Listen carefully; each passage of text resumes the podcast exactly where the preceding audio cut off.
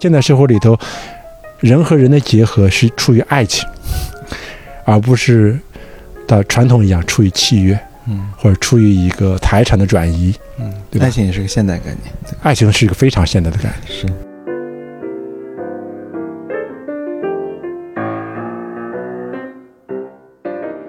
大家谈论的那些现代的观念的，然后大家要就现代观念所做出的那些努力，有多少东西是留到今天依然大家在谈论的？或者说有多少东西是留到今天大家依然是事实上接受的？说实话，个体主义、个人主义已经算是表现的最好的那一个了。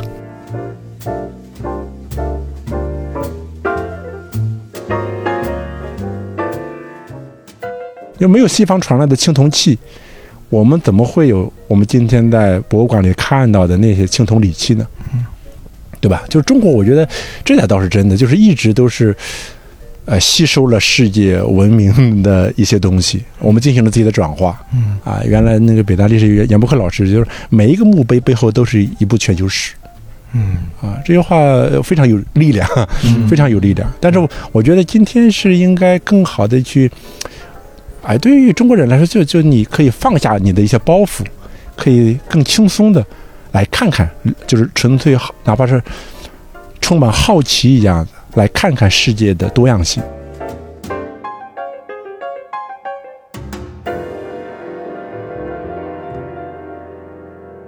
大家好，欢迎收听本期的播客十一，我是孟尝。呃，这期呢也是播客十一跟看理想大家一起来做的一个特别的节目。那在这一期呢，我很高兴邀请到了我们的一个两个都是老朋友，呃，一个是坐在我旁边的陈迪，视频人陈迪，然后之前也做客过不合时宜。陈迪跟大家打个招呼吧。Hello，大家好。对着镜头。另一位呢是张新刚老师，张新刚老师之前也做客过不合时宜。那张新刚老师呢是历史学者，一个山东大学教授，然后博士生导师。那他的关注呢也是政治思想史，嗯、包括古罗马史、古希腊史，呃，那也一直比较关注包括呃现代社会的研究。所以说我们今天就是在这样的刚刚上海刚刚迎来胜利的一天，呃，坐在一起聊什么呢？在这个夏天，其实我觉得可能好像跟我们当下的生活不是特别相关，但又有特别极强的相关性，是我们想聊聊我们的现代的现代生活，我们所生活的这个这个社会。那其实听上去这是一个特别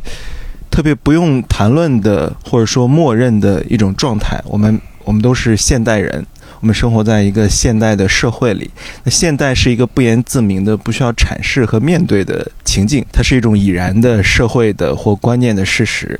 那我们为什么聊这个？也是我个人个人来说，最近一段时间感觉到说一种一种恍惚和魔幻的状态，是我觉得我们好像是生活在一个高度现代的社会和世界里，对吧？刚才我在楼下上来的时候要要用手机。扫健康码，如果我扫不了这个健康码的话，或者我不使用智能手机，根本见不到你们两个，嗯进进不到这里。然后我刚才是打车来的，嗯从朝阳打到这边来，然后用叫车软件非常的方便，这一切都是现代的。我们现在喝着看理想的朋友们在这个咖啡机里面制作的 咖啡，所以这一切都是现代的元素。这个我们在一个非现代的情境里是无法想象这一切的，但是好像我们在生活中，包括我们在社交媒体上，我们最近。半年以来的生活，经常感到一种非现代的撕扯感，所以说我我觉得这种模糊的状态，其实我也特别，呃我觉得我们今天可以好好聊一聊，嗯，包括张新刚老师是研究这个的，比较专注于这方面。然后我看陈迪之前也在这个微博上非常非常凶猛的发了 发了几条，绝对不算那个。发了几条关于现代社会的，就是何为现代，或者说我们所面对的现代情境，尤其是我觉得更直接的，就是说我们其实看到上海，我们过去大家一直也看着上海的朋友啊，嗯、在经历的情境。那上海作为我们可能所能目之所及想象的，我们国内最为现代化的城市和社会，那它所在在疫情在防疫之下回归到的一种。原始的状态，所以说这种复杂的感受，我觉得我们今天可以围绕现代、现代社会，那现代社会的要素，现代社会的包含怎样的元素和精神，可以围绕这个聊聊。我想它看上去非常远，但它其实直到此刻每一天都仍然在影响着和塑造着我们的日常。要不要张老师先来，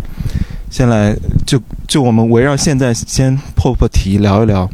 嗯这段时间的生活状态感受怎么样？嗯远程上课没有远程线上软件也上不了课，对吧？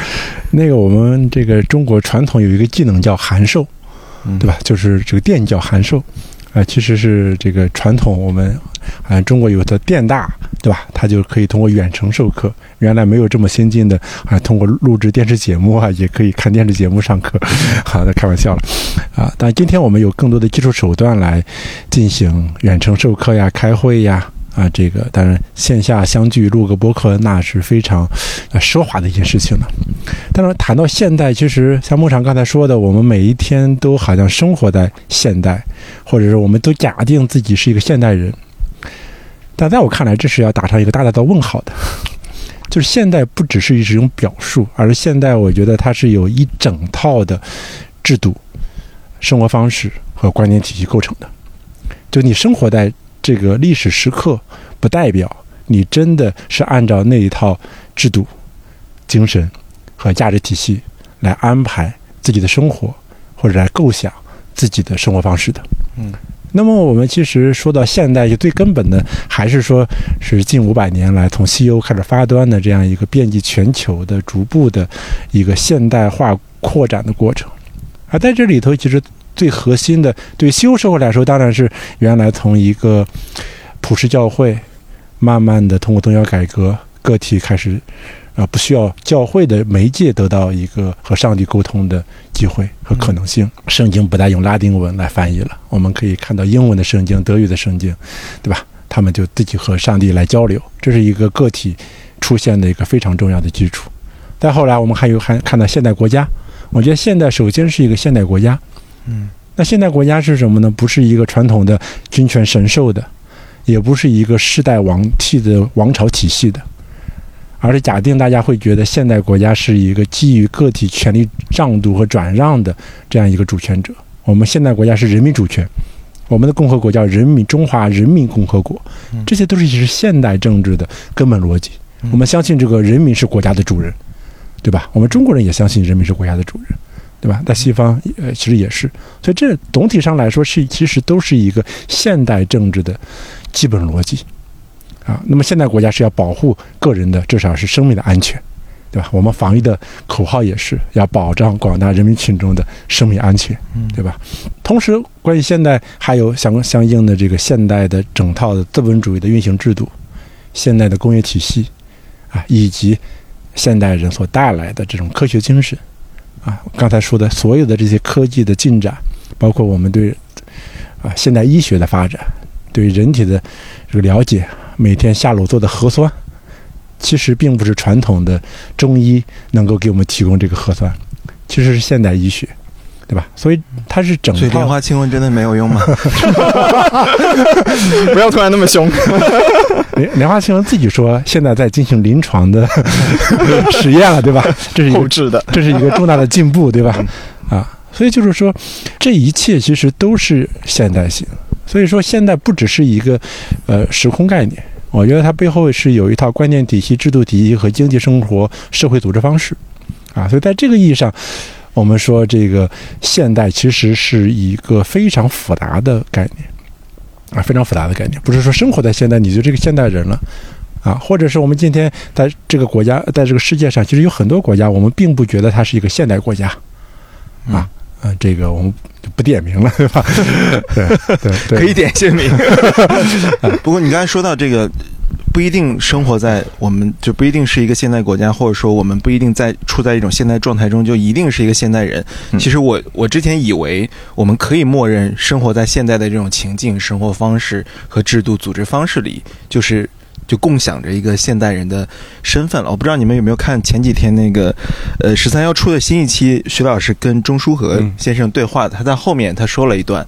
嗯，他大概是说说大家认为现在你好像读完大学，接受了研究生教育，你就是个现代人了，但其实不一样，其实不一定的。嗯你要拥有一种现代人的观念，现代人的呃安排自己生活的，像刚才张老师说的，也也大概是回应了或者说互文了刚才你刚才提到的这一点。那那至于什么样的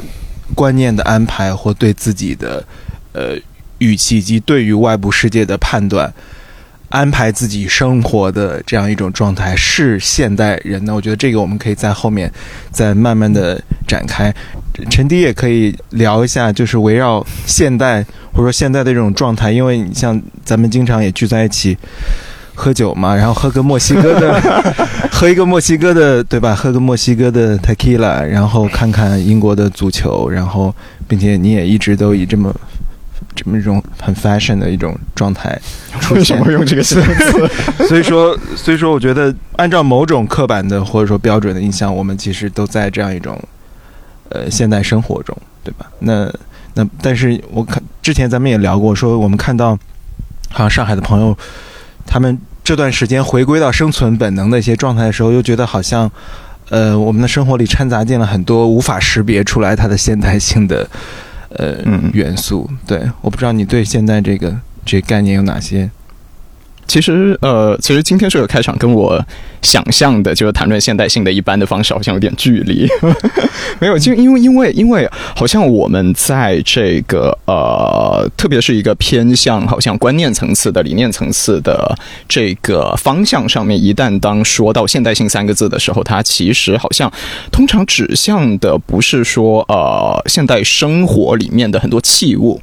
而是说，它会在我们不知不觉之间，在我们的醒察之外，给我们渗入了很多东西，或者我们没有做到某一些它这一个概念所理应要带有的一些东西。这就是刚刚张老师说的，就是呃，现在生活它是一个非常非常丰富的、非常复杂的、很多层次的那么一个东西。你不是说你人。你的肉身处在这么一个现代的时空里面，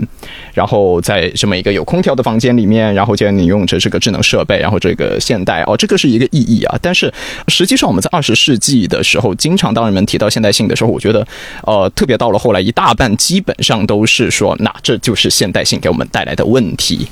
对，通常是持这么一种批判的这么一种视角来展开这一个对话的。但是这个我觉得。不尽然是中文环境里面需要处理的问题。你看，在我们中文里面，现代其实是一个感情色彩非常明确的形容词，就是好的。嗯，对，先进、fashion、摩登、酷、摩登。对，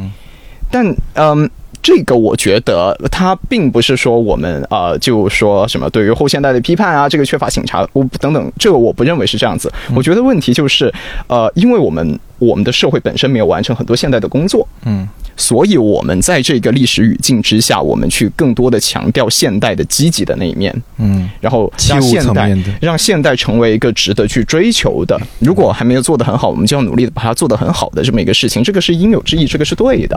对。但是现代它，呃，如果说你放到一个我们在同样一个时空的现代的呃西方来谈论呃 modernity。这个词的时候，他说实话，真的就不确定是一个呃确切无疑的褒义词。对他，对啊，对于知识分子来说，他更多都是用批判的态度来谈论这个东西的。所以，所以我们生活里面就是这样子哦，有很多这些词汇非常简单，现代不知道小学几年级的学生开始会用这个词，开始会提这个词。现代化嘛，我觉得我现代化不像小时候就是现代化，就是作为现代的一种过程。那现代性就是现代的特性，对吧？但好像。就他可能真的就是最小的小朋友都会这两个非常简单的的实现的一个对，但是我们生活里面就是有这样一些词，它所包含的东西是远超于这个简简单单的字面上的这两个汉字。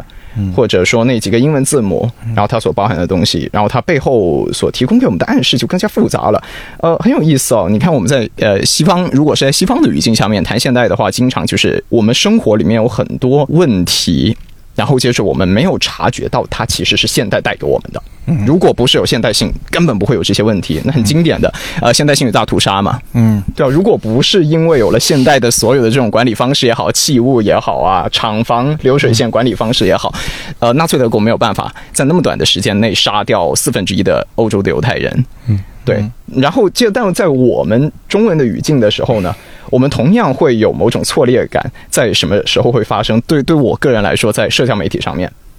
我们会发现经常跟完全时空、完全观念时空不在绝对不在一个维度上面的人去对话。去发生撕扯。然后这时候就有很多呃，可能相对接近的一些同温层朋友就说：“没错，你看，我们就很多我们的呃很多人的这个现代化的工作就还没有完成，很多现代的共识根本就没有拥有，所以我们极难展开对话。所以，所以。”对对，现代性这个是一个没有完成的工作，现代化是一个还没有完成的工作，而且哪怕完成了，依然会有很多问题。对，所以说你刚才你刚才说那个社交媒体上场景，有些有人用了一个比喻，就是一辆马车出现在了 CBD 嘛，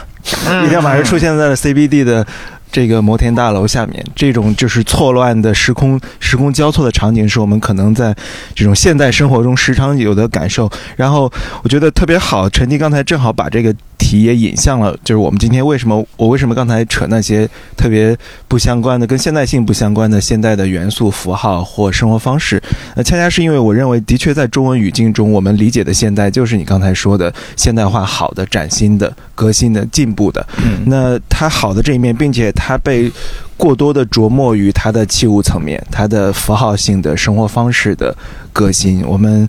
我们现在去上海或去任何别的城市，那种高速的高铁，那我觉得高铁是我们日常生活中一种现代性的奇观了。它它的它的快速，它的效率。那刚才你也提到。现代性与大屠杀，那现在现代化好像在我们这这边看来都是效率，但是他没有提及的是，它也可以有效率的现代性也可以有效率的作恶，它只是效率是是它的结果而已，但它可以做任何事情有效率的，包括我们提到刚才你提到社交媒体，我们现在此刻仍然在社交媒体上在围观一场战争，这没有现在的情境也是不可能发生的。那包括我们所有人也好像我们的足迹都困在了一个个。这个健康码里面，所以说，我觉得这个，我觉得特别值得聊的这个话题，就恰恰是因为我们谈论了太多的现代化的现代性的表层，就是它流于符号和器物那些，而真正现代性的本质，或它可能是 dark side，就它可能暗黑的那一面，我们谈论的不够，那些本质的特征，我们努力和实现的不够。这种撕裂感，恰恰是我这段时间以来看到、想到上海的时候的那种、那种撕裂感。因为我们想到拱廊街，想到林荫路，这其实是就是早期巴黎大都会出现的现代城市的特征。我们把它也。移驾到了上海上面，上海就是我们的巴黎，对吗？那些 那些小马路，那些 那些林荫道，那些 那些琳琅满目的购物中心，它就是我们需要一个上海的本雅明再把它描述一遍，对吧？但是但是恰恰是这些我们流连于的这些元素，没有好像没有构成我们真正的坚实的现代的基石。所以说，因为张老师最近也开了一门开了一门课嘛，开了一门课专门讲。现代世界的到来，那他首先，刚才张老师也提到，是它是个世俗社会，呃，上帝不再承诺给你任何的指令和方向了，那人需要寻寻找自身的意义，确认。那当然也出现了围绕此，刚才，呃，陈迪刚才提到的包曼，我们也我们也看到了更多的，包括现现代性带来的韦伯所说的铁笼，然后祛魅，那祛魅之后的世界怎么办？所以，在这个世界到来之后，我不知道是不是。这个现代世界的到来跟中文语境，我们所生活的此刻有一种错位，有点有一种进程和时空上的错位，因此我们才处于处于这么撕扯的一种状态之下。那我觉得张老师是不是可以跟我们介绍一下，当我们回到现代性现代社会的本质，它有哪些非常非常重要的要素构成了它的本身，而不是说我们现在整天流连于的这些符号。对这个，因为刚才听两位提到，就中国对于现代化的这样一种憧憬啊，就我特别想起，我也我也从我这个个人的这个小的时候一个体验开始讲起，就是我在节目里边也提到过，就是我小的时候那个教室里边会写上二零零零年会实现四个现代化，嗯，因为我是八十年代生人，所以我九零年上小学，所以我开玩笑说，我上小学的时候就特别盼望着二零零零年到来。因为一旦到来了，中国就现代化了，我就可以不劳而获的享受所有现代化的这个成果了。但是，就想为什么现代化在中国曾经是一个非常重要的正面的词汇？其实这和中国近代以来的这个历史息息相关。就是说，原来我们的清王朝 GDP 占世界是第一的，啊，就被一个英国一个岛国打败了，打到家门口把你打败了。所以我们一开始其实。晚清包括民国，很多人其实首先也想到是器物层面，为什么是船坚炮利啊？那我们就炼钢呗，好的枪炮船是不是就能够打败英国，甚至和我们原来的这个非常小的日本，对吧？也把我们甲午海战把这个大清的水师给打败了。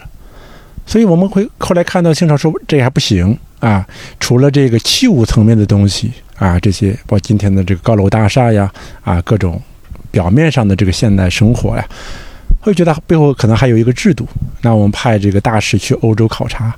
要立宪，要君主立宪，这又是一波努力。他会看到在现代性背后，这器物发展背后有一套非常强大的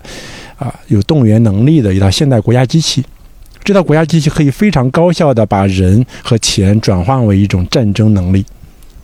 这种能力的强大之处在于，一个英伦小国可以啊，或者后来是帝国了，对吧？但是它可以把那个大清王朝给打翻在地，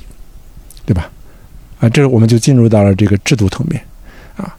再往后会发现，哦，原来这个制度层面背后还有一套观念体系啊，它可能和这个西方整个的不光是基督教的文明传统。啊，还有这个从希腊以来的整个的漫长的这个西方文明传统都有关系，这也是我觉得是中国人慢慢的去了解西方的这个过程，其实逐步的展示出来了现代性或者现代世界它的精神层面、制度层面啊，它的这个非常丰富啊多层次的这个层级啊，所以当时我在设计这个课的时候，因为。整个这一季也是想讲这个现代精神嘛，不是讲历史，而是讲精神，啊，或者什么是现代精神呢？哦，我其实就分，首先是现代国家，就国家的逻辑是什么？为什么我们今天都会认为我们生活在一个民主的时代？中国民主也是民主自由都是社会主义核心价值观。那为什么我们今天还会称一些，呃，有不同意见的人说你是一个左派，你是一个右派，你是个极左，你是个极右，你是？呃，自由主义的，或者你是这个保守主义的，甚至你是法西斯主义的，对吧？就这些话语，我们为什么会在今天现代社会里头、现代政治里头用这些话语呢？对吧？还有一些啊，比如说我们如何来看待这个国家构成的基本逻辑？为什么是人民共和国呀？我们传统中国从来不是人民共和国，对吧？啊，这是现代国家的一个逻辑。还有现代社会，现代社会是个商业社会，是一个呃工业的资本主义的社会，是一个高度社会分工、社会高度分殊化的社会，并且我们在现代社会里头，人和人的结合是出于爱情，而不是的传统一样出于契约，嗯，或者出于一个财产的转移，嗯，对吧？爱情也是个现代概念，爱情是一个非常现代的概念。是。对吧？因为在古代其实是一个男性和一个他和他岁数一半的女性的结合，在很多情况下，对吧？从古希腊开始就是这样，嗯。对吧？中国古代也差不多，嗯，所以其实它它更多是一个契财产契约关系，嗯，还有一个就是其实现代的，呃，整个的呃对世界、对自然和对人的一个科学式的理解，现在世界开始变成一个机械世界，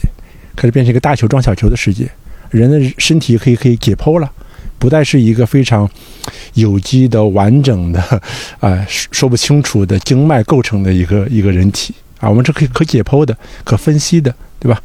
这些背后其实都是一个现代的科学的观念的塑造，还有一块就是就是所谓的现代精神，因为现代精神根本的一个前提是个体的自主性，是个体主义的，它不是个人主义，它不是唯我主义，它是。在在在哲学或者认识论上，它是把个体当成是生成其他秩序的一个基点。嗯这个是和原来传统的集体主义的，或者是一个宗教之下的完全不一样的，对吧？我们今天都是假定个人个体是一个理性的、自治的、自律的个体，每个人要对自己负责啊。当然，前提你也有自由啊。在这个基础之上构建构建起一个一整套道德秩序啊、法律秩序啊、这个政治和社会秩序。嗯那最后还有一个，在我看来，就是现代性里头本身就带有一些它自我纠正的力量，像保守主义，像浪漫主义，像浪漫派，包括后现代的对它的批评，就是说，一直都有它一个一个撕扯，或者是有一个张力。在这些挑战之中，其实现代性也在不停的调试自己，啊，不断的不断的调整自己，啊。但是，我觉得整个现代性或者现代社会，其实。在整个世界不同区域大家对待态度是很不一样的。刚才张老师说的这个，其实在西方，大家更多是批判，嗯特别左派的这个知左翼的知识分子会不停的批判啊，啊，但是批判的前提说明它是一个基础，嗯，就它是一个基本框架，它是一个现实，就是它构成了你日常生活的一个框架。你可以批评它嗯，但是你用什么来取代它呢？嗯其实往往很难找到一个取代性的力量。嗯其实要对它不停的这个 polish，不停的精装修嗯啊，不停的去去弥合它。嗯它有问题，当然有问题，任何东西都有问题，对 吧？关键是我们现在好像就按着这些精神走到了这一步，那么我们没办法，我们生活在现代，似乎就要面对这些问题，然后在这个问题之上去想一个更可能更好的生活。嗯对，的确，刚才刚才张老师讲的时候，尤其是讲个人主义、个体主义那一段的时候，就是个体是围绕构建一切的一个一个基石。因为我这两天在看严云祥老师讲那个新家庭主义嘛，他讲就是恰好是是反过来，就是新的家庭主义构建也是围绕一个从集体、从群体作为一个出发点，而不是说个体个体的利益和意愿，然后作为构建基石。那它也是由于个体被丢向风险社会的之后的一种抱团的，它才会成为新家庭主义。就是他说到最后，就这种家庭形式的出现，仍然是因为个人主义的缺席不够，嗯个人主义的基础较弱构成的。那刚才张老师讲的时候，这些现代性的现代社会的这些精神层面的元素，我觉得好像对于对于中文的或者说中文语境中的很多我们的日常的我们的听众朋友，可能大家来说是陌生的，跟我们聊起这个现代化的那个语境，是一个陌生的情境。包括呃，它很重要一点，比如说就是前现代社会的祛魅之后，那人被抛向了现实中。就是没有没有上帝的没有上帝的庇护之后，但与此同时，我感觉好像好像我们中国人是被抛入现代社会的一样，那种抛入跟跟那个宗教祛魅之后那种抛入还不太一样，就突然之间也没有先前的语境，之前没有上帝的语境，也没有教会前现代社会的那些那迷雾一般的状况，就突然抛进了一个你不知道之前是什么，但你就突然被抛入了一种。呃，剧烈的、高度浓缩的一个现代情境，这种情境里其实也出现很多奇观，但也出现了很多问题。这种问题包括感受上的，就你不知道如何应对，就你甚至无法识别出那是现在的问题。刚才陈迪也陈迪也聊到，很多问题都是包括在欧美语境下批评的那些问题，其实都是现在的问题，但我们无法甚至识别出来去描述出来。我不知道对于这些现在的这些元素，刚才陈迪也提到说，我们对于他所被批评的或呃，要持续反思、注意到的现代性的那种 dark side，有没有什么补充？现代性这个东西，它在被特别作为这个批判议题出来的时候，它也是，呃，其实它作为一个呃。有着很清晰的这么一个结构边界的这么一个历史存在，它其实，在这一点上面，它对于大多数人来说，其实不是一个真命题。也就是说就，就是你问你，哪怕就问很多知识分子啊，现代性是什么？他可以给你列一二三四五六七，嗯，但是他也很难用一种非常凝练的、完整的方式，把这个边界非常清晰的包裹起来。这是这是一件极难做到的事情，因为它它事实上就是现在的生活，但是现在的生活和过去的生活的这个过渡，它也绝对不是一二三四五非常清晰的告诉你你现在经历了什么改变。嗯，没有没有人做这个工作。这个工作，这这也不是一个可以由人明说出来，然后且由所有人来接受的东西。比如说，说到刚刚，呃，说中国人被抛入到现代社会，我觉得其实很多中国人是对于呃我们生活在一个现代的生活里面，那么相对于应于一个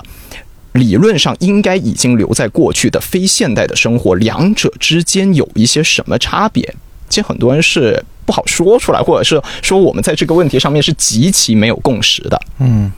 比如说个体利益、群体权界吧，就是说，嗯，对啊，个体的立场跟群体的立场，个人的愿望和家庭的期待，嗯。然后接着你自己的呃希望让自己成为一个呃怎么样子的人，以及呃社会对你的角色的要求等等这些东西，这是一个重要的前现代社会与一个现代社会应该有的这个区别。但是你觉得很多中国人会对此是有醒察的吗？我觉得远远不是这样子的，绝对不是这样子。对啊，今天孩子应该怎么样？说国民应该怎么样，子民应该怎么样，或者说男人应该怎么样，女人应该怎么样，这些东西，你用中文互联网上面，呃，就是比较比较比较激进的同学们都都说的一句，我我很认同的话，就是世界上很多事情都可以分在两个框架里面，一个是关我屁事，一个关你屁事。对，但是 但是你的事情不仅仅是不是说关你屁事，这个东西就是一个非常不现代的。这么一种方法，就是所有人都是被放在一个更大的一个框架里面、更大的一个集体里面去衡量的。所有人都可以对你指手画脚，哪怕跟你事实上没有现实的社会经济联系，都可以这样子。但你看，这个就是一个现代和前现代应该有的区别。但是你觉得在中国的观念空间里面、公共空间里面是这样子的吗？绝对不是这样子。那来之前，我看了一下那个张老师在这看理想 App 上面的这个课程，所以我就会觉得这是一个挺棒的工作。嗯，哪怕说列一二三四五啊，这不是我刚刚说的这个 一个啊，很明显的列出来的很重要。都很重要。你需要有人来对告诉那些尚且愿意醒察自己正在经历的生活的同学们，对我们经历了一些什么改变，什么什么改变的东西是需要去捍卫的。否则你就不是在过一个现代的生活，对，这是一个有意义的工作。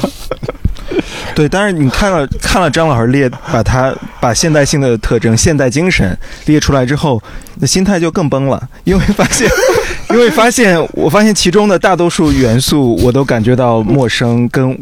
跟我们所处的现实感到陌生，或者说，我们很多时候可能要回到个体主义、个人主义上去谈论事情。我觉得而它可能是非常重要的一个我我我想插插一嘴，就是我觉得这种不舒服应该是非常正常的。我觉得哪怕对现代性最熟悉的学者，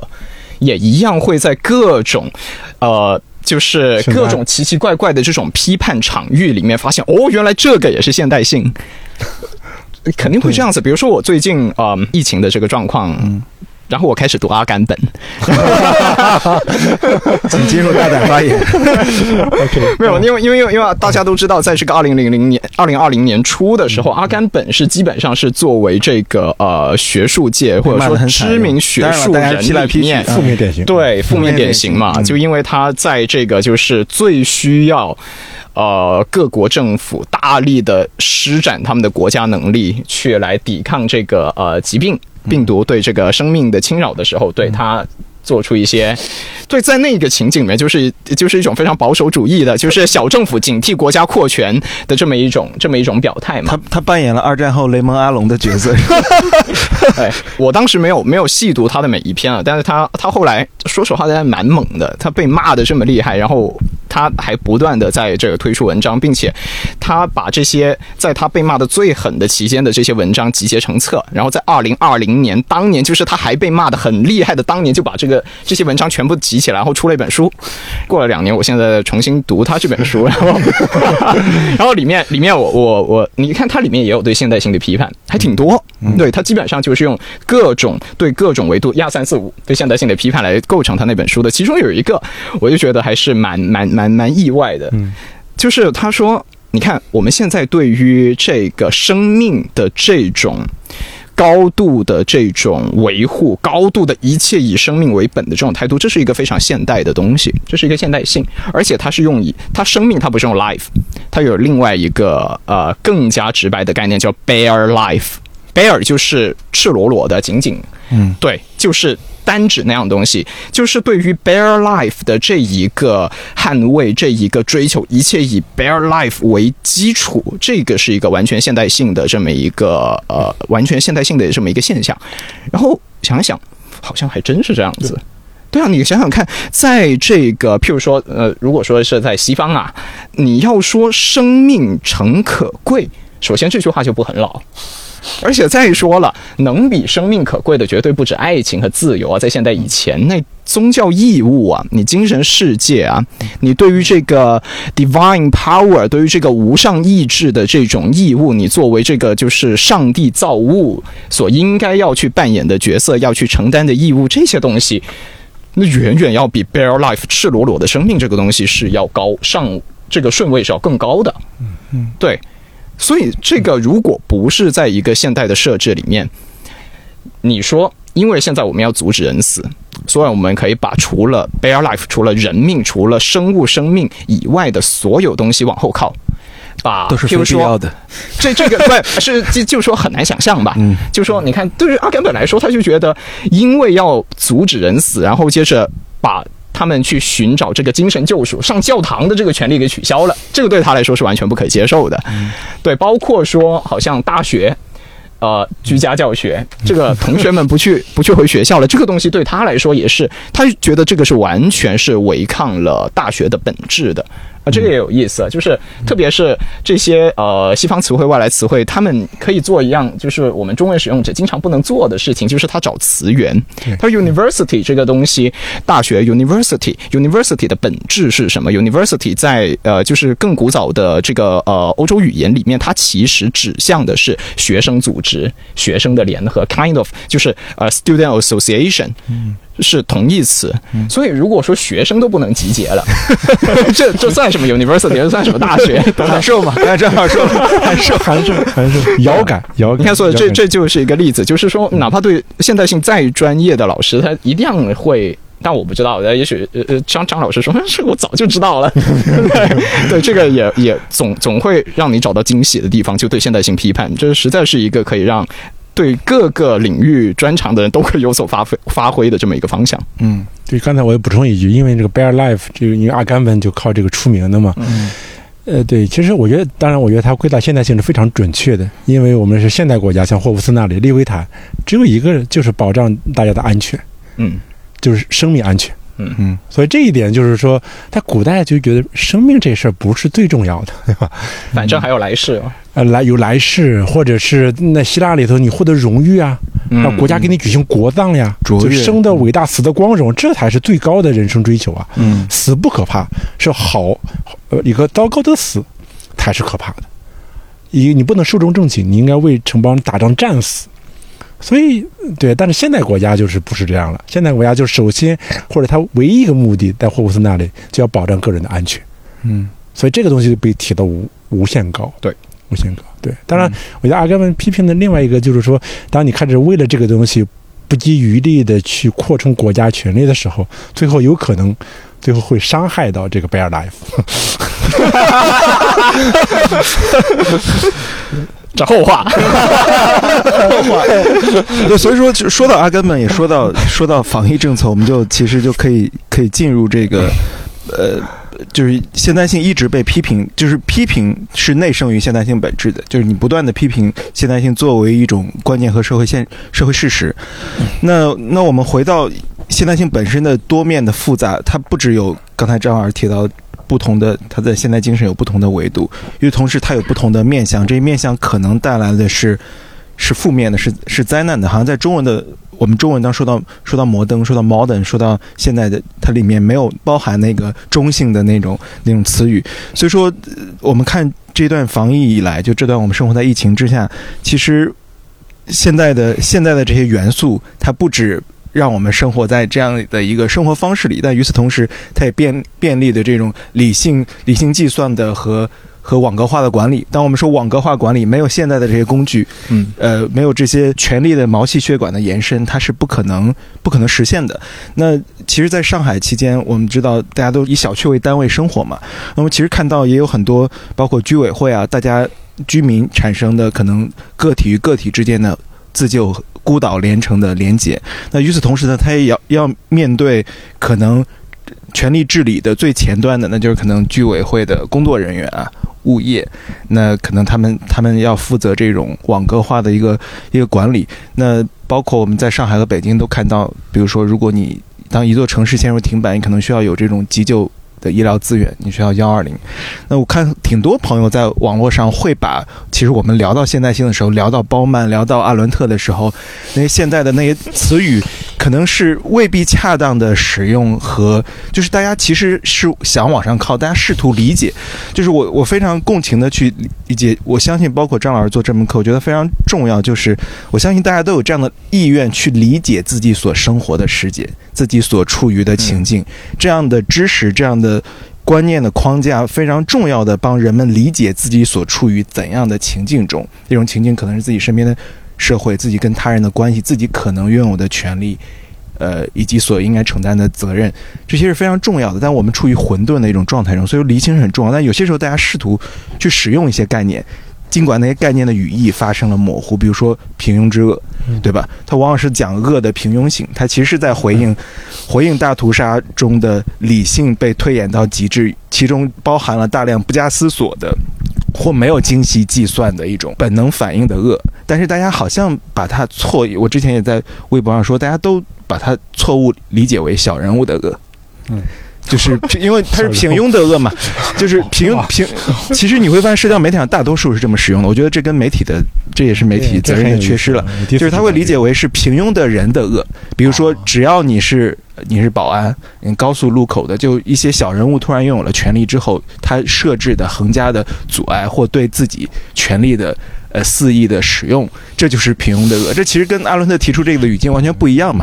那但是也有中文翻译的问题，他把恶的平庸性翻译成平庸的恶，对吧？他就于是就小人物的恶。就这种错错疑的背后，其实也它是一种呃，你可以看出来一种公共情绪，他试图去使用一些理论和观念的工具去理解。为什么这样？为什么一个很普通的人，他可能回到家里是特别和善的、好的、好的丈夫、父亲，或或一个非常尽职的职员，但是他当他面对我的时候，当他穿上权力的制服的时候，他可能变成一个伤害我的人。就是大家其实是在，就是我我觉得是一种病急乱投医，你去抓一些理论的和观念的工具，这些其实都是我们可能看到的。好像感受到了一些现代社会现在心里面负面的因素，但不知道又如何如何面对它。包括我们其实也知道，现代社会带来的呃全球化，也是也是现在的现象。全球化带来的还有瘟疫的全球化，对吧？气候危机的全球化，没有人可以把自己的领空、自己的空气给给圈起来，建一堵墙，说我们我们这边是清洁空气，你们外面随便随便污染，这是不可能实现的。所以包括热战。我们看看战争中的更加精细化的战争，那组织和动员，包括我们看到的高速的动员，把两千五百万人在一个城市中通过一种有效的管理进行两个月的有效的静态管理，其中有特别多可反思的地方。但我觉得有意思的是，我们是不是可以往下聊一聊？当我们面对这些，当我们还没有来得及看清楚现代性的样貌的时候，好像就这些现代性的负面的因素以一些词语、一些 term 的形式进入了我们的。生活，我们该如何如何理解这些庞大的、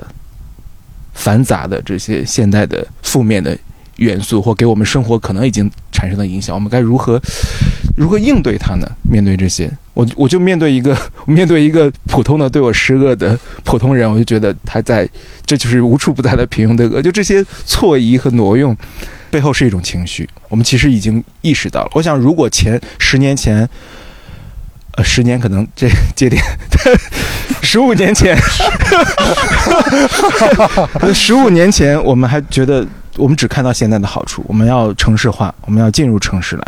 对吧？那现在我们其实已经看到了刚才我说的宏观上、微观上呢，就不用说了，生育意愿的下降，我们感觉到城市中面对跟他人的丛林一样的竞争、工作压力，可能社会人与人之间的阶层的。收入上的分配上的这种感受到的不公平，然后在都市这种激烈的竞争，九九六，然后人们对于好像对于田园牧歌、对于乡村的故乡的一种回望，就这是微观层面的。其实这些，我相信在过去的十几年中，这些这些感受回来了。就是刚才我们聊到的，我们只在中国中国社会感受到那些正面的关于现在，我相信那些大家感受到因现代性被反思的那一面已经出现了，只是我们不知道如何描述它。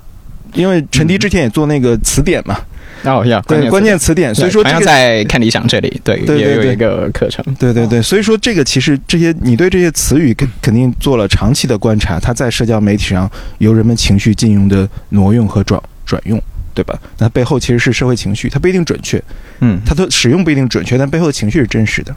嗯，我其实对于这件事情相对于来说会愿意有一种更宽容的心态，就是嗯。事实上，历史上这种事情很多啊。就是一个词，它脱离了原来的意思，被放到另一个情景里面。但只要它在那个新的情景里面，它是有足够有生命力的话，它可以成为另外一种、另外一种逻辑、另外一种意义上面的存在。然后那个东西不是真实的，那个东西就不是不不不是非真实的，那个东西也不是呃没有没有它自己的生命力的。包括好像呃现在大家是的确是在越来越多的用到一些可能原来出现频率并不是那么高的概念。其实我觉得。某种程度上，我们可以理解为人们是在为了适应，或者为了要与这样一个呃变化非常剧烈的这么一个时局去进行相处，然后接着自己再做出很多努力，做出很多思想上面的调整。嗯，然后这个这这种努力，我觉得。我觉得是应该要对对企业还是要有一定 要有敬意的吧，对，就是我觉得所有的理论解释，也就是为了让大家在这个就是组织自己的生活能够能够更加自洽。如果说没有那些东西，如果说譬如说如果没有没有一些框架。去解释为什么今天这个人这样子对我，为什么我就是上不了这辆救护车，为什么我的家属就是会因为这一种看起来完全不可理喻、不符合常识的这这种操作，然后接着失去了这个最佳的这个就医时机。对，如果我没有一些没有一些框架去解释的话，那我能够埋怨什么？我埋怨的就是就是事件，埋怨的就是人性，埋怨的就是生活本身。这个可能说实话，这个要比远远要比就是我们能够通过理论、通过框架能够去找到某一些某一些呃解释世界的出口要糟糕的多了。譬如说，好像我们现在嗯，你看，当大家在这个就是。非常极端的这个呃管理，非常极端的这个行政手段下面去遭受到了从不便到难受到彷徨到甚至是真实的损失，无论是财产的还是生命的，这生命健康的这种的时候，第一时间还会从现代性里面去思考问题的。这其实我觉得可以说是对世界真的有着非常大的善意。首先想的都不是这个人很糟糕，或者说这个人接受的命令很糟糕，或者说这个人的管理机构很糟糕，他实际上都不是这样子，已经很不错了。对，所以这个就对对得得对人们的这种这种这种这种努力要要要保持敬意。对，所以说这些刚刚才张老师提到这些这些元素嘛，就是现代精神的这些这些元素、这些准则、这些构成要素。那用这些构成要素，它它这个它是一个理念的框架、观念的框架去看现象，去看我们所生活的最最熟悉以及以及每日所所见的这些现象。你会用这些元素、这些框架去去理解这些现象，包括无论是人们对对这些一些现代性中概念的借用。或者说人们所面临的、所面临的处境，比如说，其实我们刚才提到的这种呃生育意愿、大都会中的这种孤独感、原子化，这些其实在二十世纪早期、十九世纪末，人们在研究大都会精神的时候，都有同样的类似的现象出现嘛？嗯，对吧？呃，齐美尔啊、本雅明他们一直在只是在描述这样一种大都会心理，其实好像好像是我们所生活的这些现象，呃，它没有一种特色或。和崭新的样貌，但同时它又有有我们非常新的在新的情境中的这种，你会用这些现代精神的框架观察这些这些现象吗？刚才说到的微观的、宏观的，可能主要是微观的，我们日常生活中。呃，会吧，就是，但是中国的问题永远是它很复杂，这个和中国近代以来的历史相关，就是说它把人家西方可能几百年的历史压缩到一个几十年中来实现。特别是就是进入到新世纪以后，特别是中国的入世，我觉得那个是一个非常根本性的变化。嗯，呃，改革开放当然是我们向世界打开了大门。嗯，但是入世是世界向中国打开了大门。嗯，对吧？就是这个是完全不一样的量级。这个之后你会发现在中国这个大地上出现了，按理说是不同时空的一个交织和压缩。它的强度是非常高的，甚至是非常混乱的。而混乱中，你会又觉得有种活力。嗯，你搞不清楚它是为什么，但是你会发现呢，啊，所有人都在闯红绿灯，但是这个交通还能够运转，就很奇怪的一种一种一一种现象，对吧？在英国你会看到啊，大家也不守红绿灯，只是看到没有车的时候，它是非常实用主义的。啊，德国人就非常死板，嗯 对吧？但是中国又是有一种非常独特的，他自己在这个社会中，可能是历史因素，可能是这个呃各方面的因素交织在一起的，他会有一种非常独特的中国人的处理各种问题的方式，嗯，对吧？但是我觉得，仅仅从现代的一套，比如说一套观念体系或者幺三四五六的清单去看中国社会，去批评它或者是赞美它，我觉得这个也没有什么意义。我觉得更重要的是要理解中国每每一件事情背后它的独特性是什么。有的问题是现代性或者现代的精神能够给出一些正面或者负面的解释、反面的解释，而有一些我觉得也不足够。嗯就中国毕竟它的这个文化资源和历史传统非常的长，然后就近代以来它的几个传统其实是非常复杂的。如果我们靠一百年之前，在中国有各种主义，无政府主义，蒋介石还非常喜欢法西斯主义，对吧？但法西斯主义不是我们通常的法西斯主义，它是共产主义和资本主义中间的第三条道路，对吧？等等等等，其实在这个上个世纪初的时候，在中国曾经有非常丰富的主义的论辩。当然，最后当然是这个呃，我们呃，这个呃大家都很清楚了。最后我们选择了一条，就历史选择了共产主义的啊，特别是受苏联影响的这样一条建国的道路啊。但，这我们官方的说法也是人民的选择和历史的选择嘛，对吧？这是呃毫无疑问的啊。就是这个我们看到就是这样一个发展，其实中国所有的这个传统是夹杂着很多传统的啊，所以在遇到一个非常具体的事情，它可能表面上看哎和现在相关。但有的时候可能还有更复杂的一些东西，啊，举一个简单的例子，就是说，啊，包括北京、上海建这个无疫小区，无疫就没有疫情的小区，嗯嗯。我当然看这个，第一感觉啊，当然这个是不错的事情，对吧？然后这无疫小区了，你就有着标签了，你就可以有自由的出入了，你可以上街，你可以不受限制的这这个进行一些自由的，呃，本属于你正常的一些活动，嗯。但你仔细琢磨一下，这个东西是什么呢？这个东西是很坏的一个东西，它是要求你把你整个的这个小区的所有的人的绑架在一起，只要中间有一个得了，因为你也不知道从哪得了这个新冠，然后你就成了众矢之的，嗯，就是因为你，所以你拖累了我们小区，这是连坐，嗯对吧？就表面上你会看到这样一种治理机制，它它当然是很高效的，嗯，对吧？或者是最有效率的。在这个北京疫情这次刚爆发之前，不是有一个小区的一位居民，当他知道自己可能身体可能有状况的时候，就在自己的车上住着，不回小区。最后小区特别感谢他，啊，这种人我非常感动的，非常感动，对吧？就是说他自己不拖累大家，因为他知道这个政策的问题。嗯对吧？但是这背后是说，难道这个病毒是每个人想得的吗？可能不想得，对吧？我也不知道为什么我就得到这个病毒了。今天我们很多很多这个呃阳性也无法溯源嘛，嗯对吧？但这样一种治理治理机制，其实是其实是把人作为一个治理的对象，而不是把病毒作为一个治理的对象，嗯对吧？就是，但是你要问了，哎，这种思路是怎么来的呢？是因为现代性的缺乏，或者现代性太有效率了？可能都没有那么简单。它还可能还有一些其他的传统或其他的原因。对我觉得现代性可能是一个一个视角，嗯啊，通过一个视角可以看到一些东西，对吧？但是这个它未必能够，特别是未必能够看清楚中国所有的事情，啊，某些微观的事情，其实可能它背后有个非常大的图景，啊，或者非常复杂的一个解释。如果这样细究起来的话，刚刚张老师说到这个打开大门以后，或者说世界向我们打开大门以后，呃，改变了很多东西，带来了很多东西。这个对啊，其实我想到刚刚我在呃，就今天的说的第一段话里面谈到的的那个问题，就是说我们在比如说我们在中文的观念生活里面，我们会发现处在完全不同观念时空的人们在一起说话这件事情，然后让大家感到非常困扰。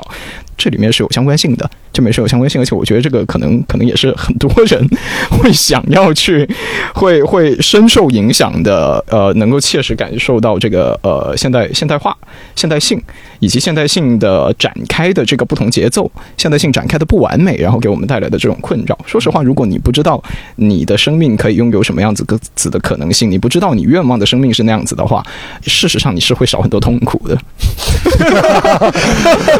但问题你一旦知道了，并且你也知道了你周围的其他那些人，你知道了他们不允许你可以拥有那种你想象之中的生活，你当然会陷入永远的痛苦，你永远没有办法去完成你的愿望。比如说，比如说，好像现在你看，在这个这个中文的社交网络上面啊，特别是那种广场式的啊，就是说微博啦，的那种广场式的那种平台上面，哇，大家多痛苦啊！你看那个。一方面是都不要说，譬如说那个就是呃同性恋的这个就是亲密关系权利要不要承认的，不要说那一点了，人家都已经退守到就是呃女性就是应该承担生育义务，女性和男性怎么可以拥有一样的社会角色呢？王，你看这就是没有经历过第二波女权主义运动的这个空间里面会有的这么一个对人家。美国保守派这个自由派说文化战争打得再厉害，人家好歹经历过一九六零年代的这个就是呃这个第二波女权主义运动，人家至少知道说哦女人就应该做些什么事情，女人不可以做男人去扮演的那些社会角色，这个事情最保守的美国保守派都不会说，那人家至少在这个意义上是 on the same page，对啊，但人家会换种词汇，人家不会说啊女人就该做女人的事情，对，但在中文的社交网络上不是这样子的。对中文的这个现实的这个生活里面也不是这样子的。对这个就是你在招聘的时候就有一些岗位就是只只能招男的，或者说只是偏向于招男的。对这种事情就是会发生。对，然后但你看啊，一方面说这个就是呃还没有进入现代的节奏，有那么大一个基数，有那么大一个真实存在的社会现实在这里。但另一方面呢，走在最前面的那些呃同学们已经在开始在谈论这个跨性别的权益。没有接受这个手术的，能不能自我认定性别等等？嗯，你看像这些部分的话，可能很多同时存在这一个，对啊，可能很多在这个就是呃零零年代或者说这个就是八零后的学者，都很多都还没来得及去赶上这一波，好吧？包括好像库尔理论啊什么之类的，这个对于这个国内来说，可能还是相对小众的这么一个学术领域。呃，女性主义的这个可能还相对的要比这个就是库尔理论啊这些要做的要参与度啊等等都要更高嘛。嗯，然后所以，所以你说这个怎么样对话呢？怎么样自处呢？而且人生就这么短，人生就这么短，就这么短，开始聊哲学了。大量的这个哲学，大量的这个生命能量，一定会浪费在这种地方。然后大量的生命期待，一定会，一定会知道绝对不可能实现。嗯嗯。但如果说你你就是还没有进入现代，说说大家如果是相对来说在更在一个节奏上面的话。至少这一部分你可能会有别的痛苦，但这一部分的痛苦可能就不是现实了。但问题现在就是这样子，我们在我们的中文的观念空间里面，你一方面你绝对可以看到最新的东西。说实话，现在在这些就是。都不要说是这个，就是西方的这个主流媒体上面的一些评论版的文章，很容易在微博上面很容易就只要他写的好的话，大卫哈维天天转，天天翻译，对吧？很容易就能看到。你甚至是再小女人回家生孩子，对啊，再小众一点的，去到比如说偏学术渠道的，嗯，有潜力的，都很容易就被搬运到中文上面。哇哦，这方面这个跟世界很同步，但是另一方面呢？就你一边看阿甘本，一边被骂呗。最古早的，一九六零年代以前的世界的那些东西，一样大大有的是。嗯，所以这这个是非常独特的这一样一个后发现代化国家的这个人们需要去面对的一个处境。嗯，的确，这两年有时候，有时候你的确会感觉说，好像。感觉我们这些读书人已经快快被抛下了。元宇宙我也看不懂，然后大数据就是所有的好像人机人的人机接口，然后好像大家都要去外太空了，就所有的这些探索，好像觉得世界已经发展到。要小跑才能跟上的状态了，但你转眼上上网看看新闻，又觉得放心了，对吧？没有觉得觉得自己还觉得自己还是跑早，对，有点太早，觉得哈还是那个。你要步子要还是熟悉的，倒退的倒退个五十年，可能就你的观念步子倒退个五十年，会更快乐一点，更舒服一点，会更快乐一点。所以说就觉得放心了，就啊还是那个。包括最近第三季那个《爱死机》出来嘛，你看了之后，我相信大家有很多关注的是软科幻的部分，那包括机械机械。论啊等等，但是我个人其实看到的，我看到就只有人，就只有人性。你会发现在那样一种，呃，在那样一种软科幻的未来的情境里面，人性还是，就是人们还是描述的呈现的，还是人可能跟。五百年前变化不大的人性，我只看到了人，当然有人的死亡等等。但是你你看，科幻嫁接的还是一个我们所要去面对和和处理的这个情景。刚才陈迪说的这一点，我想到多元这个词，因为我们说现在社会，我们当然可以聊那些对我们现在听来特别非常奢侈品的元素和和现代精神的基石。但另一方面，现代社会有非常基础的一点就是个人主义，就是就是你个体的个体的自由和权利，这个可能都不需要任何 fancy 的描述和呈现，它就是应该现代精神最入门的一个一个要素。那它其中的一点，如果你承认了个体的权利、权利边界以及它的自由的话，那下一步就是说你要承认多元。但是刚才张老师也聊到说，我们的文化传统中，我们的历史传统回望历史中，其实它有非常多复杂的呃渊源，但这渊源中好像有一种特别强的反个人主义的。一个传统，这是我们传统文化的一部分，这个毋庸讳言，对吧？那它无论是形成的今天的家庭里理念，还是还是人在社会中的角色，就家庭形成的人的这种这种小集体、小共同体的意识，还是更大的共同体的这种家国意识，呃，它本质上是反多元，就是它对多元有一种陌生或者说不确定感、恐惧、恐惧，因为多元可能带来的就是秩序的松动和不确定的前景。所以说，我觉得这种东西是不是我们我们回看我们所生活的语境，包括刚才陈迪聊到这些乱象中，就是我们如果无法以本质的确认多元的原则，就多元就是不管你是想这个的还是想那个的，只要你在这个群群体边界上没有干涉到他人的自由，你应该有一方自己的观念或物理的空间去安排个体的事物，对吧？那有了这个之后，也包括到私产，我们其实。为什么前段时间大家看新闻的时候，觉得很多人对吧？你很多人买房的人，然后大家在大城市安居的人都有一种特别强烈的这种不安全感，就是好像那是没有什么复杂和 fancy 的词语，它不是现在精神中特别特别深水区、特别高端的事情，它就是简单的，对吧？我生活的物理空间，对吧？我养的猫，我养的一条一条狗，然后我可能自己收藏了一些一些唱片、一些书籍，那这些。就是个人的基本的这些权利，它都不一定是产权了。就个人的权利这些，包括个体自由这些层面，我们是不是还面临这些一个基础的？我们就不聊现代性的深水或复杂更多维的程度。就是我们回到个人主义这些，我不知道张老师的观察中，其实我们刚才聊的这些，其实背后都有一条引线，就是就是个人嘛，就是个体的。那个体，你有没有看到，在过去我们无论是无论是改革开放，再到世界向我们打开大门的这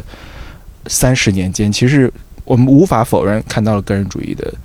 兴起。那甚至当他还走得不够远的时候，都都已经有人开始反思个人主义了，对吧？因为个人主义的另一面，他会说到自私、自私自利，然后都市的冷漠感、算计。但其实我们好像个人主义还没有走到深水区。我们当然看到了进步，但我不知道如何理解这过去的这。二十年间，个人主义在这条线，在我们在国内的这样一种境遇。对我，我是其实个人比较喜欢把它翻译成 individualism，翻译成个体主义，嗯，而不是个人主义。嗯，因为在中文中啊，你说很多词，就你你听那个词儿就不是好词儿。这个一大批，是吧？个人主义，嗯，自由主义。对吧？然后等等等等，功利主义，功利主义，就这些本来是中性的描述性的词汇，但是到中文，因为它有一个中文语境的传统，就会一上来一听这个词儿，就是一个应该被打翻在地，是吧？踏上一万只脚 的词儿。所以我是我是希望翻译成个体主义呢，就是说是把个体作为一个呃，去构建一个秩序的一个基点。而不是去弘扬个人就可以唯我主义，对吧？他不是纯粹的自私自利，纯粹的就唯我，啊，哪怕是像康德的自律，他也是说，你要把你自己的道德原则上升为一个普遍原则，嗯，它其实是一个有普遍性的东西，它并不是只是你自己的，啊，你自己的东西要必须大家都能够接受，这才是成为真正的这个道德自律，对吧？所以在这个意义上，其实我们要首先澄清对个人主义的一些误解。啊，就是说，它其实是一个构建现代社会，特别商业社会。我们更清楚了，我们就是一个呃理性经纪人，对吧？并且是呃，据说每个人自私，哪怕是自私的人，还会形成一种公共善，对吧？这是近代苏格兰启蒙运动啊，像曼德威尔、蜜蜂的预言等等等一系列想阐述的东西啊，都哪怕是自私的个体，就是自私自利的，还会产生一个公共的善，对吧？有一个神奇的黑箱，啊，所以在这个意义上，我觉得过去这三十年真正给中国或者个体主义的生活有一个巨大推动的，还是商业社会的发展。嗯。嗯，就这个的力量是生活方式的一个重塑，因为原来的人，像我小时候，我是八零年代的人，那我小时候也是生活在一个呃那时候还算事业单位、国有企业一个大院里头的，对吧？是每个人从小你就知道了哦，这个大院其实是就像就单位嘛。原来中国是无法想象一个离开单位的生活方式的。嗯那东北呢更是了，你从生到死，甚至都可以在单位里解决，只是哦上上大学出去回来继续在单位里接父母的班儿，嗯，对吧？啊，你有单位有有小学、中学，对吧？还有医院，甚至在里边结婚、生孩子等等等等，对吧？它构成了你完整的一个生命意义的安身立命的地方。嗯，那这种地方，那所有的东西其实是一种，呃，高度，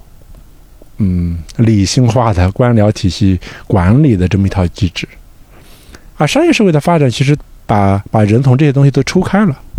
啊，因为我是山东人，但是最初念大学在在中山大学。对我是零二年，对，当时是在这个这个是的政务学零零零二年毕业，零二年读大学。你是吗？没有没有，也政务学院吧。我我是政我零七务学，我零七届政务学院，师弟了。转型认清哪哪哪一个专业？我政治学。我当时是国政，但是我每国天每天在政行听课。对，就是呃，因为广东是一个非呃，对我一个山东人来说，其实和感觉到非常大的一种生活方式的一种 shock。你会发现这里的人其实不太关心政治，他关心如何赚钱。那中大对面就有一个布匹市场啊，那个我的很多这个同学潮汕人啊，他们的很他们的同学就说你上什么中大呀，对吧？那个这个像我们早早起来，这个出来在家里边做个生意，生活好的不得了。每每到周末就把我这个宿舍的同学拉出去，这个 happy 一下，对吧？对，这你会发现他的那个生活逻辑和思维方式是不一样的。就他不需要在一个有权力分配资源的这样一个体系内啊，去通过托关系啊进入体制来谋求你的一个安身立命或者生活的一个意义啊。其实你是可以在商业社会里边，你只要你有能力，只要你勤劳，只要你愿意吃苦啊，你就可以过一个自己不错的生活啊。你不需要攀附一些或者你本身不具备的东西啊，就完全靠自己的这样的能力，而这个东西其实是非常重要的。我觉得这个到底未必说是中国人是有一个个体主义的观念引导着我们去过一种更加个呃个体自主的生活，或者是自立的生活，而是这种社会型的现代商业社会给我们打开了一种你靠个人的努力能够实现一个不错生活的，或者至少你能够养活自己生活的这样一种可能。嗯，我觉得这个生活方式的塑造对于人会反过来塑造人的观念。他会觉得，哎，我不需要走另外那条道路，对吧？呃很多人调侃我们山东人，就是说这个，考公务员是吗？就是这个啊，男的要考公务员，女的要当老师，对吧？最好的职，最好的搭配就是一个公务员娶了一个老师，嗯，对吧？当然这是一个异化了，现在又成风口了，重新成为风口。重新成为风口，对，哦，对，就是就是，就为什么呢？就是说体制嘛，对吧？并且是非常稳定的体制内的，并且还还好像是一个，如果是女性是当老师，还能很好的教育下一代，对吧？这都是一些独特的想象啊，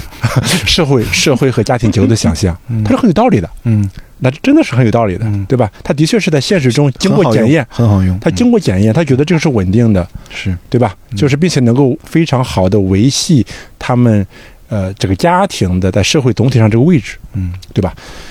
对，就是说，但是我觉得呃，你说零二年到到了呃广东，对吧？然后有那个精神或者生活方式的那个震撼啊，或者就看到不一样的东西。但是后来中国其实入世之后，其实慢慢的把中国至少沿海一带，甚至很多地方都慢慢的变成了一个更宽泛意义上的商业社会，啊，特别呃，你像这个淘宝的崛起，它解决了一个陌生人交易的问题，对吧？等等等等，就这些东西其实会进一步的改变中国人其实日常的很多他习用而不知的，或者他也不需要知，啊，他就开始观念发生变化了。嗯对吧？我我毕业的时候，同学们最初最想去的就是外企，嗯结果不幸后来到北京读研究生，研究生毕业就开始就国企了，就央企，央企。央企。嗯，现在都要上岸。博士毕业了之后呢，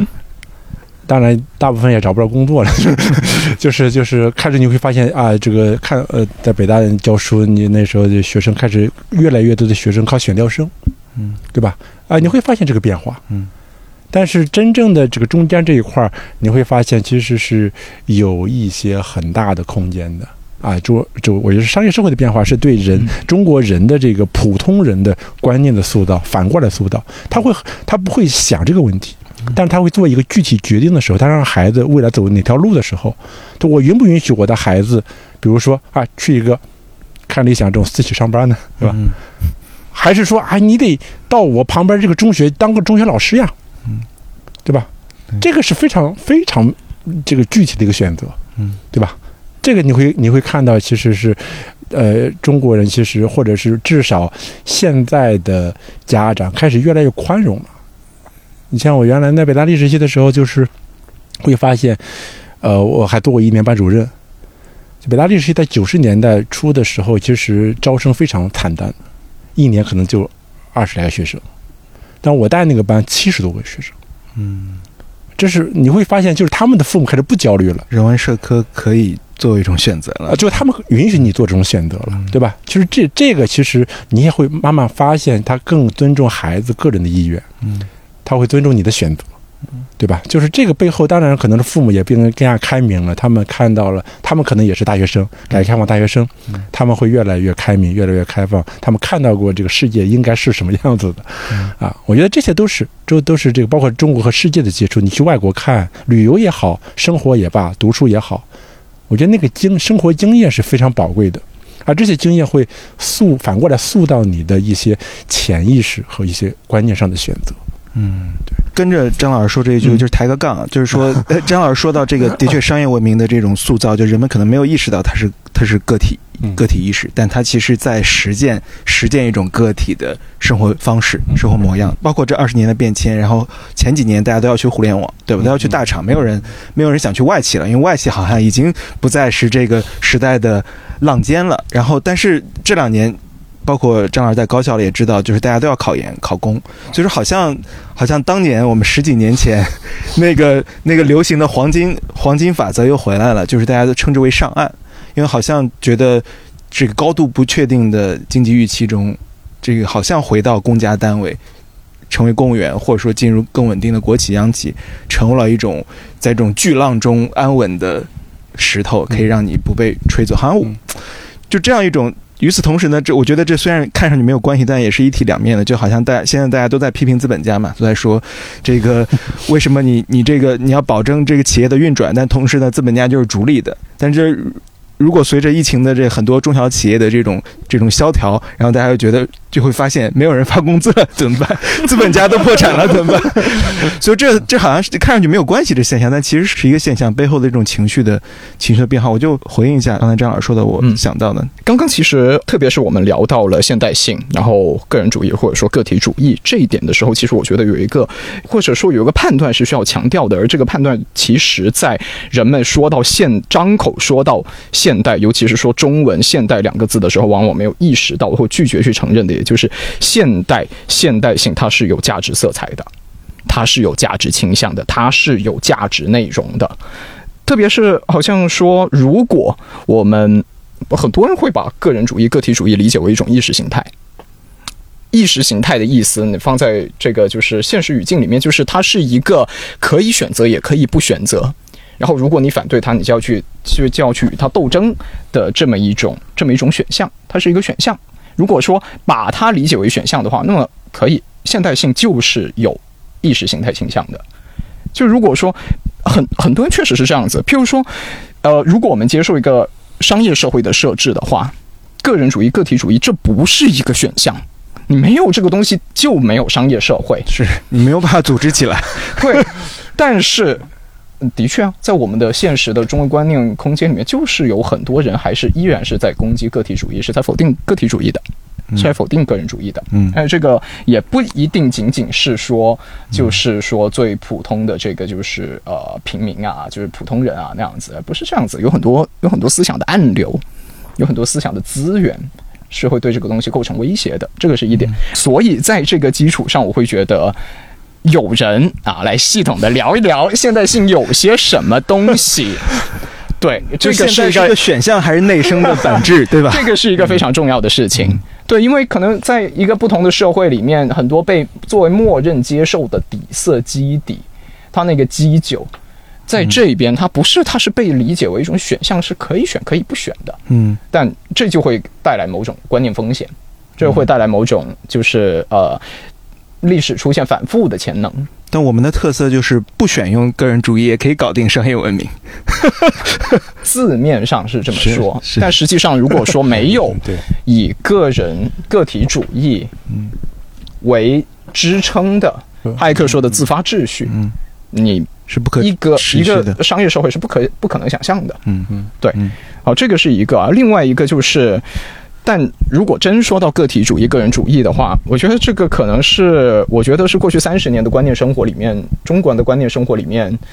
呃，对于一个现代性还尚且抱有希望，对于一个进步主义还尚且抱有愿望的人来说，可以相相对来说，呃，还可以自我安慰的一个一个一个环节了。就是说实话，我们在譬如说九十年代或者说八十年代，大家谈论的那些现代的观念的，然后大家要就现代观念所做出的那些努力，有多少东西是留到今天依然大家在谈论的？或者说有多少东西是留到今天大家依然是事实上接受的？说实话，个体主义、个人主义已经算是表现的最好的那一个了。譬如说，至少今天我们至少有一点是可以承认的，就是我为了我自己的福祉，为了保障我自己的安全，为了争取我自己的进步，为了争取我自己，我我我我为了我自己要多赚钱，我不想损，不想有经济损失，而去做某一些选择，然后接着没有违反公序良俗，这个东西是可以被接受的。嗯哎，这个东西追求个人的福祉，这个东西我记得在我小时候九十年代有那么几年，对接受基础教育的时候不是这样子的哦。可不是这样子啊！那时候绝对是要打倒个人主义的，那时候绝对是绝对是追求集体主义的。在在在这个周一上午第一节课，广东的小学是这样子啊，周一上午第一节课一定是思想品德。我不知道其他省份是不是这样子。我们不是的，不是。总之，在那堂思想品德课上面，这个小学生哦，还不是中学生的政治课哦。对，对小学生来说，就是要追求集体利益，集体利益是唯一要追求的东西，集体利益是唯一你可以 put in your mind 放进你的思维里面的东西。对，当然我不知道现在这个教材有没有改变，但是很明显，那个就是在承袭着更早时代的那种惯性，进入到我们的那个就是呃观念生活当中的。当然了。你生活在广东，生活在广州，那这个有这么一个商业社会的这个对冲，这个东西可以去调节很多东西。但至少我们知道这个这个潮流是在这里的。嗯，然后，但你看，即便如此啊，我们今天要说，就是我要考虑自己的福祉，我要追求自己的幸福，这件事情是可以光明正大的，在中文环境里面说出来的。嗯，这就是很好，这绝对就是比当年我在在那个九十年代的那个教室里面接受那一堂教育课的时候的那个更加现代了吧？这个是绝对是这样子的。嗯，但是除此之外呢，其他方面的。八十年代、九十年代的知识分子、知识青年们所去试图去谈论的、所去试图去推促的那些其他的那些观念领域，有多少成功了？有多少是再也不会被人们谈及了？至少在我们肉眼可见的时间里面是不会被谈及的，非常多啊！我其实想想说，就是就是个体主义不代表就是和集体主义相相对，嗯就是你坚持一个个体主义的立场，像这个我特别喜欢的，像约翰密尔，他就说你要发展人的个性，尊重人的这个个性的发展，最后是有益于这个社会整体的发展的，嗯就是不代表你说你强调个体主义了。就是不是唯我主义，就是就是我们中性词的个体主义啊，它就和集体主义相悖。嗯那西方，你说那西方某一个民族国家的人，他不爱国吗？他在我这个在奥运赛场上为国征战的时候，为自己征战的时候，嗯在在在战场上，他就不爱国吗？他就没有集体主义吗？完全不是这样的。嗯其实我觉得就是在中文语境里头，当然我们是有一个传统了，会强调集体的价值，嗯对吧？强调一个，就是你你要把自己的小我融到一个大我里边儿。嗯啊，对这个，但是我觉得就是说，为什么从八十年代以来，知识分子或者是思思想者们所喊的那些口号，或者是特别向往的那样一些东西，呃，落不下来，就是它没有转变成一种生活方式。其实我觉得任何东西，你只有转变成生活方式，日用而不知了，那个东西到那一天，这个事才成了。嗯如果你只是在讨论，它和老百姓是没有关系的。老百姓还是生活在一个受传统的这个某种啊、框架影响下的，嗯因为对他来说，这个东西是最有效的呀。嗯对吧？我找个公务员，找个老师也有效呀。我一个公务员在一个县城里边可以帮我摆平多少事情？我有任何事情，就医、上学，对吧？所有的事情都可以摆平。嗯，那我傻乎乎的当个商人，还天天这个，对吧？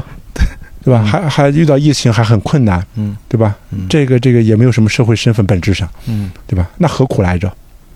嗯，对吧？就是这个，其实是，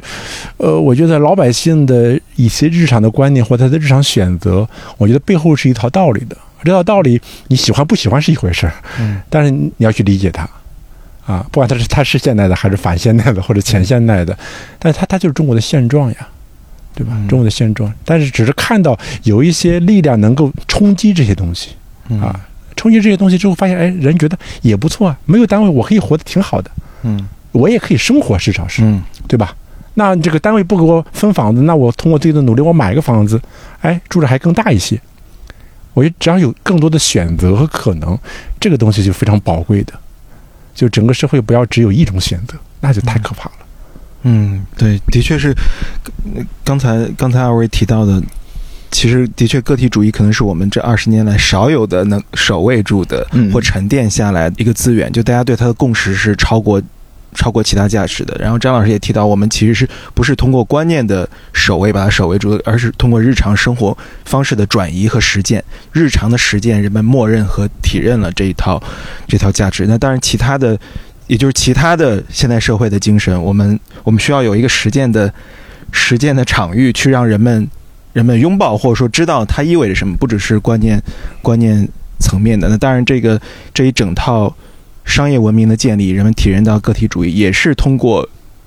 改革开放之后，中国人通过对于创造财富和摆脱匮乏的这样一种原动力，然后。在这种探索中摸爬出这种包括我们现在看到的商业文明的这种轮廓，它可能不完美，但的确是在过去三十年间一点点积累起来了。包括很重要的是入世之后，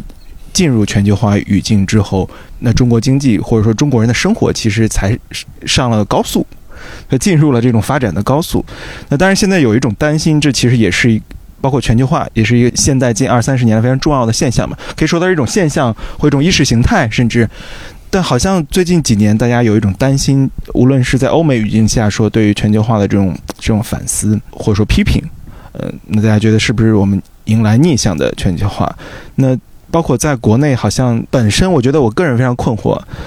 全球化对于咱们国家来说，其实是我们是全球化最大的受益者之一。我不说不说有没有之一了，我觉得没有没有之一，没有我们我们我们中我们国家是全球化最大的受益者。嗯，那这个应该行，我我本来以为这应该成为全部中国人的共识，就是入世有多重要。刚才张老师也提到了，那很很罕见的是，我觉得中国人是最应该支持全球化的。但是我们现在好像在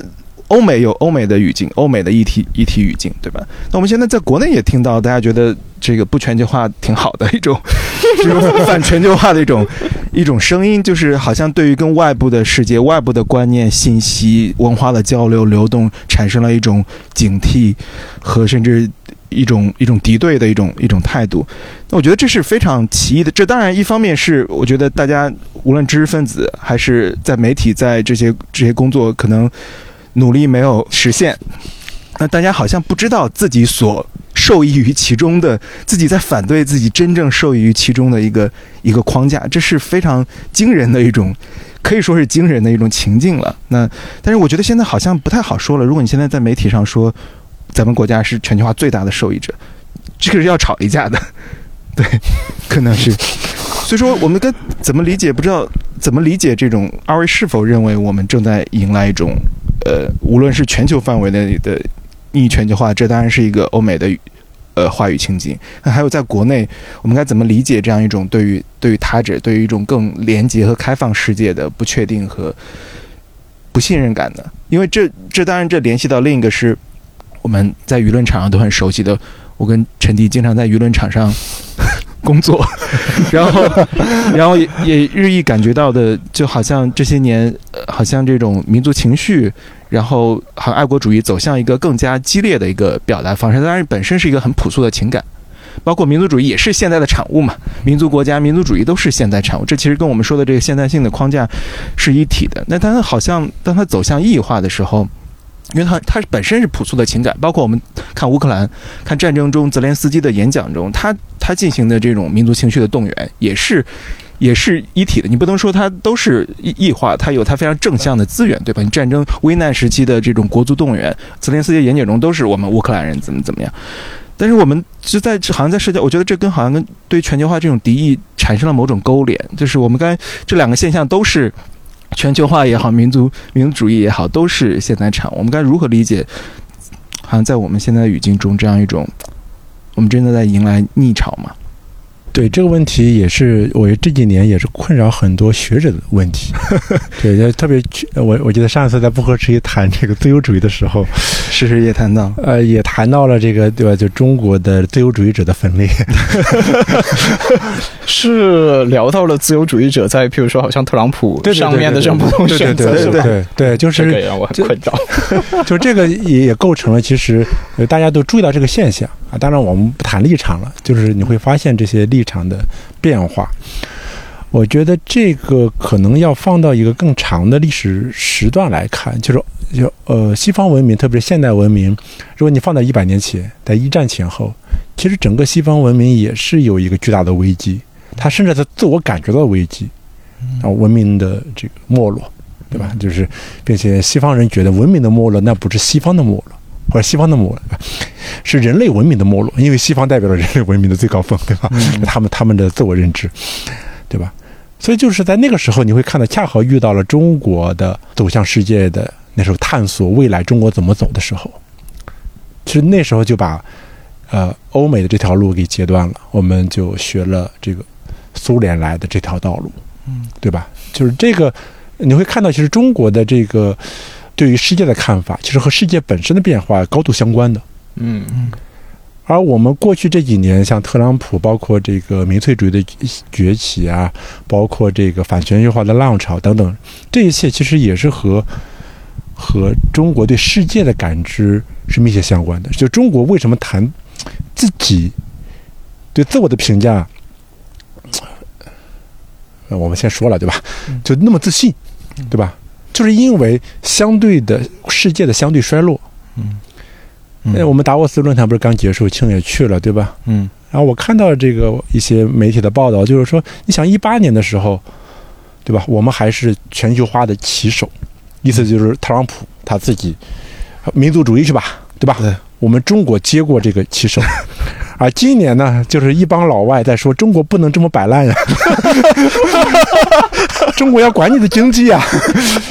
就是你会觉得特别的荒 谬，你觉得才几年呀，对吧？嗯，你本来还要当一个全球化的旗手，觉得特朗普是给你的一个契机，中国来挑大梁了，嗯对吧？要要鼓吹全球化。对，我觉得这个是你要把一个文明放到一个更漫长的视角来看的话，我觉得包括欧洲文明，它会有一个自我调试，它肯定会遇到困难，没有任何一个文明它会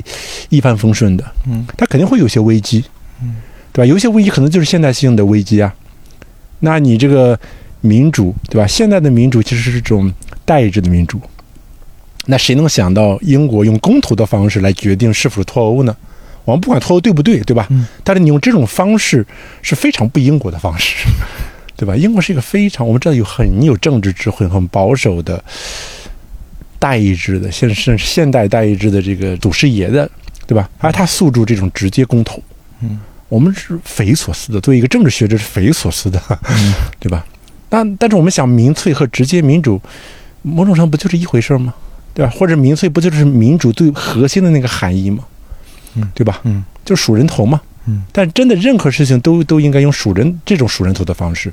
来来来来设定嘛。那美国建国的时候，那是用了很多的方式来限定人民直接参与政治，用代议制啊，用代议制，然后四年选一次总统，那是爽一把，嗯 对吧？其他时候你就待着，对吧？然后选出一些这个其实是一些元老，就罗罗马的元老来来代表大家来来做一些决定，嗯，对吧？它其实是对民粹有一个极大的遏制的。嗯但现在其实你会发现，这个力量，就是人民要自己做主的这个力量是非常汹涌澎湃的。一旦有了这个逻辑，它会慢慢的冲破这个东西。那这不是现代性的一个必然结果吗？对吧？啊啊呃就就在这个程度上也是对吧？所以在这个意义上，其实我觉得是西方也需要一些调整，也需要一些调整，对吧？美国有美国的一种方式的调整，但美国的方式调整就是四年，对吧？我就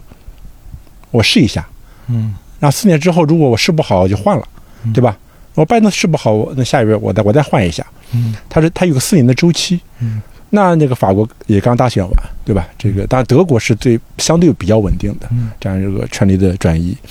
啊。那那勒庞第二轮，但你会发现今年的勒庞的那个政治立场也中性化了很多，嗯，不像原来那么极端了。嗯对吧？嗯它其实都是一个调整和调节，所以我觉得要把一个文明放到一个非常漫长的这个漫长的这个一个一个视角中去看。你像二十世纪前一战的时候，西方是特别的沮丧的。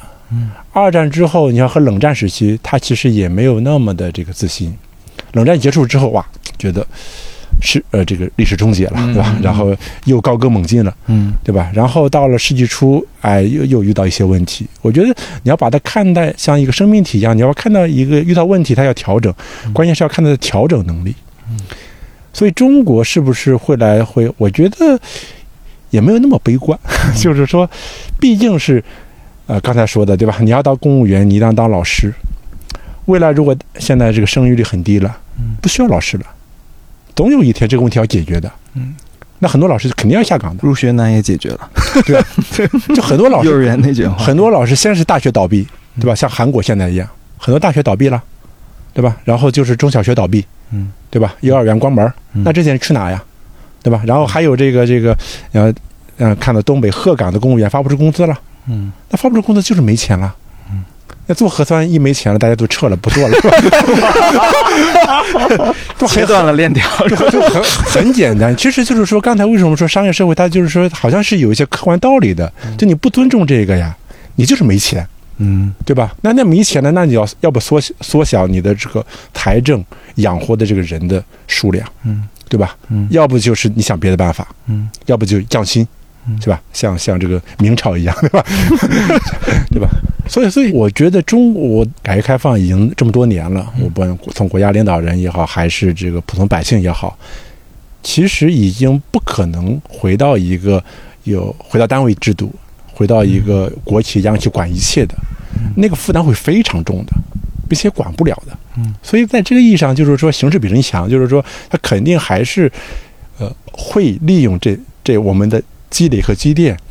去维系一个经济的基本运行的。嗯。对，就是这个，我觉得倒倒没有那么悲观啊，倒没有那么悲观。就是，但是另外一方面就是说，也要看世界，啊嗯，是要看世界这是一个双向，这是一个双向的。对，要看世界，就世界的表现如何。对。地缘政治的复杂性，对，嗯。在中国其实其实很简单，要变也很也很简单，只要就是我们国家决定了，对吧？要非常好的融入世界，发展经济，对吧？嗯这不是很很困难的事情，对吧？并且我们这个国家的宗旨其实是人民群众对美好生活的向往，啊美好生活其实最重要的就是，嗯，我们的物质生活水平。嗯嗯对我对这点倒是其实没有那么的悲观。历史学者的长期 长期长期主义长期主义，长期乐观。总理也说了，中国对外开放大门不会 不会关上。陈弟觉得呢？对，但是这么说起来，实在是哦，这个。你看，刚刚刚刚孟尝说这个明明啊，就是实际上在早几年都这么说啊，就是中国就是全球化、全球经济的最大的这个受益者。赢麻了，这那时候是真的赢麻了。对，这个 实在是，因为这个没有办法的。你现在过去的这，尤其是最近的这二十年，你唯一一个经济体有这样子的体量，然后保持这样子的增速的，然后这增速这个增长的这个历史还会再往前再多延二十年，是四十年，这个。然后现在是完全改变了这个全球的这这个经济的版图，这个是确实是一个历史性的这么一个变化。然后这个也是呃现在在座各位亲身经历的。然后在这种在这种基础之上，我们为什么没有没能发展出一种更加对于这个就是呃，无论是说这么一个就就是人类共同体吧，嗯更更加友善的这么一种普遍观念，这个也确实是一个蛮 蛮蛮蛮蛮需要去思索的东西。对啊，一般来说，你如果说在这里面感觉到呃巨大的不公啊，觉得自己被剥夺了什么呀，像美国的这个袖带蓝领工人们啊，这个你去反对全球化，你去支持特朗普啊，嗯，这个这个这个情有可原，是可以解释清楚的。但 但是你在一个这个以制造业起飞的这么一个国度里面，以制造业起飞，也就是说，你从底层到高层，所有人都受益啊。你虽然说在这个利润里面的分配一定是会有有有有肯定肯定不是说一一分利拿一分拿一分利润，嗯，对，但是一定所有人都是增益的，是。这个我们最终客观全面脱贫，这个对啊，这个就是一个最直接的这么一个成果嘛，嗯，但是再一次证明了这个事实，就是确实是人们思考问题时候的需这个判断标准，真的就不是说凭借他那些可以计算出来的东西去衡量的，就好像说。美国的蓝领工人为什么会支持共和党，不支持民主党？共和党明明就是要给富人减税、削减社社会安全，就是 Social Security，就是他们的福利啦。对啊，但他们一定也是要支持这个，就是呃保守主义的共和党人。对啊，然后你在中国这个明明从上到下，真的可以说字面意义上的每一个人都是受益于全球秩序的。嗯，对，但是却有这么多人有这个敌意，那说明真的就不是大家真的就不是看着计算机来选择它的偏好。大家真的是有价值观的，是有信仰的。有实质的价值观。你看，在这个就是美国的语境里面啊，说到底了，这个就福山的总结，福山的判断就是，大家尊严这样东西真的好重要。嗯，对你，民主党人士啊，你给是可以多拿一点钱啊，有一个 Medicare 就可以有有一份医保。嗯，对，在数字上面好看了一点点，但是他觉得他在那里，他在民主党的世界里面不够受尊重。嗯，他们是最骄傲的白人美国人。他要投投票投出来一个中指，对吧？给华盛顿的中指。对他就是需要，你以为你以为平等是所有人要的东西吗？肯定不是啊！骄傲对于很多人是极富吸引力的。嗯，在他们的 good old days 美好的老日子里面，他们对于少数族裔是骄傲的，他们对于女人是骄傲的，他们对于移民是骄傲的，他们对于同性恋是骄傲的。嗯，现在你民主党人给你许诺一个这些人全部都是平等的新世界，绝对不可以。我的骄傲去哪里了？这是丧失啊！你以为平等是所有人感到快乐的东西吗？这肯定不是。我我要比你好，然后比你高级，这个东西对他们来说是最有吸引力的。回到中国的这个同学们看世界，特别是新一代年轻人看世界的这个问题上面，某种程度上尊严问题也是一个可以进入这个讨论清单的这么一个主题。嗯，确实是啊。如果说你从经济起飞的时候，GDP 总量的这个提升，你在这个国际舞台上面谈论的时候，你这个还是以这个呃，你这个共同体所代表的那个拳头来大家做判断的嘛？他就要求他相应的尊严，是尊严格局的秩序。你在这个世界舞台上面，你出场，你可以受到什么样子的目光？有多少的聚光灯？这个东西是让很多这个新一代的年轻人去感到错位的。你很正常，就是譬如说，好像说到呃，现在你看最近说这个就是呃，韩国电影啊，在外面拿奖啊什么之类的，然后接着中国电影啊怎么怎么样啊，什么之类的，包括这种场景，包括很多很多各种各样的在中国际舞台上面的场景，中国实际上获得了呃。与它现在的经济体量所相对应的那种，说软实力也好，影响力也好，是得到尊重的这种位置也好了嘛，其实是不匹配的。当然，这种不匹配是有各种各方面的原因，你包括你就是拿不出能够跟韩国那些片子相提并论的片子去评价，所以你就没有这个份。那怎么怎么说呢？这样那没办法呀。但你能改变标准，创造一个新的标准。但你事实上退出国际排名，对，但你事实上你真的就是在各种各样的场合，你要求其他这个世界其他的世界公民们用你所心中想象的那个位置去去判断你、去评价你，这个确实是目前是做不到的。但是这个东西不让人满意，嗯，这个东西在国内新造一个戛纳，新做一个戛纳就行了。这个现实就是不能让现在的很多的这个人们去满意的，那这里面就一定会有不满了。这真的就是很大程度上，真的就可能真的就是一个尊严的问题，它不是一个计算计算器上面的数字的问题。嗯，其实这个，我觉得这个分析分析很有意思，因为它也呃联系到就是大家近些年有些可能有些朋友不太不太理解的，就是叫做离岸爱国主义，或者说海外爱国主义。因为我们发现一些海外华人他在北美生活，然后在那边其实也过着非常优渥的生活，但他可能在涉及到一些国内的这种议题和新闻的时候，他有一些离地的这种爱国情怀，但是他背后有有朴素的人在海外，但他背后其实也有就是，当他解决了在全一个全球化的秩序和结构中。解决了自己这种移动的这种，或者说或者说匮乏感或经济物质上面的这种追求之后，他对这种尊严和和身份身份那 pride 的那种那种追求，让他这样他在海海外的生活获得了一种全球化下最大最大获益的经济位置，同时也也要求在尊严和和这种自我认同上获得获得优势的，或者说一个体面的一个位置，这样其实很容易。就刚才陈迪这番分析，很容易解释了这样一种。这样一种境况，嗯，人在海外，但是从他的这个血缘的来源地处去寻找尊严的资源，这个马上可以想到一个非常直接的例子，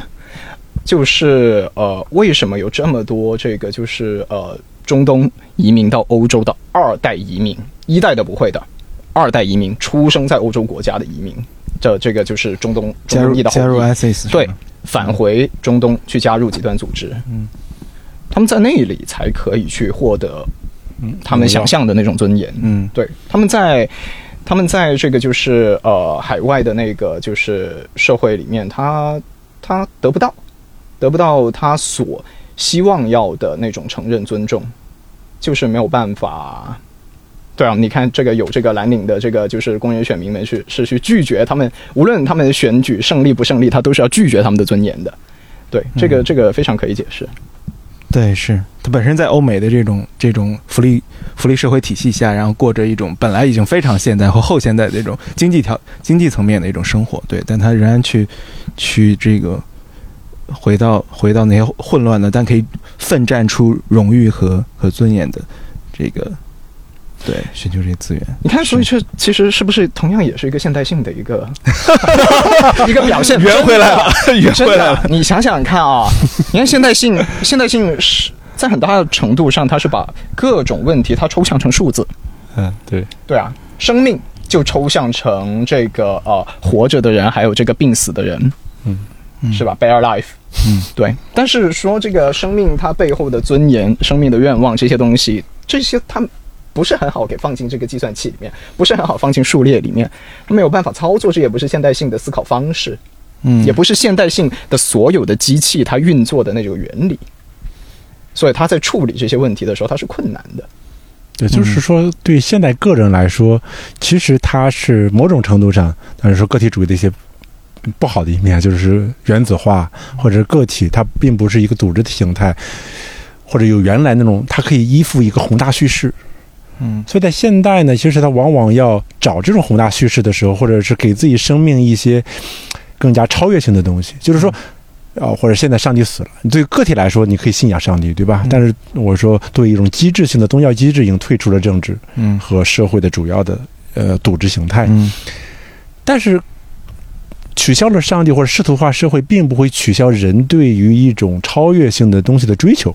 嗯。嗯，就是这种精神结构是永远存在的，也不可能随着人类的进化、末人的到来就会产生，就会消解这个东西，而人反而会越来越想要那个东西，要想一个比自己生命更长的东西，嗯，更伟大的东西，对吧？他可能英雄主义式的，嗯，或者是把自己放到一个国族的一种认同上面去，嗯，对吧？嗯，还有可能因为有有有些天才，可能那可能是为了自己的一种不停的创造、创新。或者折磨中的创新，对吧？嗯，那对普通人来说，那就是可以人畜无害的，我可以把自己绑定到一个国家上面，或者国足上面吧，不是国家，国足上面，嗯，对吧？嗯，等等等等，就是说，你说在现代社会里头有哪些现成的可以让你直接绑缚上去的东西？而国足 nation 这个东西，恰恰是现成的，嗯，现成的，嗯就它有好的一面，对吧？动员你，对吧？嗯，呃，战争啊的时候，遇到危难的时候，保卫自己啊，对吧？嗯当然，它也会滑向一个极端的民族主义，嗯，很容易就滑向极端的民族主义，嗯。对吧？这个东西就是那种自豪感，就人不不就是就现代政治学往往会假定人是理性的，其实，在政治里头，人恰恰有很大的一块是受激情支配的，或者是非理性的，对吧？嗯，而你我们需要找到一种方式来研究人的这块东西啊，除了理性计算之外的一些其他的东西，这些才是政治中的真相。嗯对这块东西，其实我觉得那个常老师刚才说的非常对。对，嗯尊严呢，那对人来说不是重要的吗？嗯很重要呀，对很多人来说，那比什么都重要。对，我忘了是具体是厄内斯盖尔纳还是呃本尼迪克特安德森，反正就他们两个很像了，都是做这个民族主义研究的。呃，我们现在用的大量的民族主义的概念和这个分析框架都是他们提供的。呃，反正是他们肯定，他们其中一个人的表述就是这样子的：民族主义就是解决了一个死亡问题。嗯。在这个现代世界里面，首先民族主义这个一定是个现代发明，嗯或者说那个接近这么一个国家的这么一个接，甚至说接近民族国家的这么一种政治实体，你可能在这个对于不同的政治体不一样啊，但可能有的呃存在的时间上相对感觉好像古早就已经有一个比较像的东西，好像中国啊、日本。他们就会说是可以有更早，但是说真的是现代的这种民族国家的，用我们现代的种种的这种概念、这种观念框架去理解的这个东西，它一定就是最近三百年的事情。然后，这个与现代世界的到来是同步的。你一方面是对于西方人来说，上帝已死，嗯没有人，没有一个投射的对象去解决你的一个终极问题。嗯，国家好短啊！国家可以成为为新的上帝吗？为什么？人民，人民是为什么民族国家可以解决死？为什么民族主义在一定程度上可以解决死亡问题？它比你活得长啊！真的，是你指望子子辈辈无穷尽矣，你指望说你的骄傲、你的血脉啊，这个比较进化论啊，嗯，可以在将来有人传承。就你死的时候，你有想象力，这些东西谁提供给你？你就以前呃有上帝的时候，呃就不同流派就有不同理论，就有不同的这种寄托。但现在上帝都已经死了，怎么办？你要在现代世界找新的坐标，找新的可以寄放、保管你灵魂的地方。民族国家提供了一个出口，嗯他至少他活得比你长，嗯那活得比你长以后，你你可以想象啊，我现在努力，我现在为民族骄傲，我现在高举着旗帜，我现在在这个每一个场合对高唱歌曲，为此骄傲，因这其实是一种投资，是一种情感投资。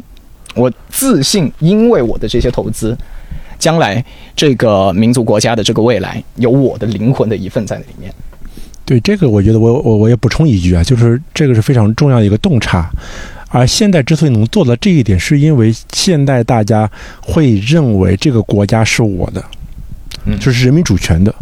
所以人民和 nation 是一体的，嗯，所以我不希望把它翻成民族啊，我翻成国族，嗯就是是是人民是国家的主人，所以呢，他把这二者合一了之后，就现在这个不再是普天之下莫非王土，率土之滨莫非王臣了，而是我就是国家的主人了。嗯所以我恰好那我我和他绑定在一起是非常自然的一个事情。嗯但这是完全是非常现代的理理解。真的，古代古代人不这么思考。嗯古代人，特别是说这么一个封建制的这么一个世界里面啊，封建封建制是怎么样子？国家啊、呃国王他国王拥有国家，他不完全拥有国家，因为他把这个国家切成了大大小小的，分给大大小小的 duke 公爵，分给他们。呃，为什么？因为他在现代以前，他没有那样子的管理机器去管理一个超过了一个省的面积，就对欧洲标准的那种省，超过一个省的面积没办法，他自己还会管有一个郡，然后管有一座城堡，这些是他可以直接管的。但是再多多几个郡，他搞不定了。在英国那种面积都做不来，他得切出去。对，所以呢，当发生战争的时候会发生怎么样子？如果说两国交战，然后接着其中一方啊斗败了，他甚至说被割据的那几个省，它里面的那些封建臣子都不用换了，他直接就改，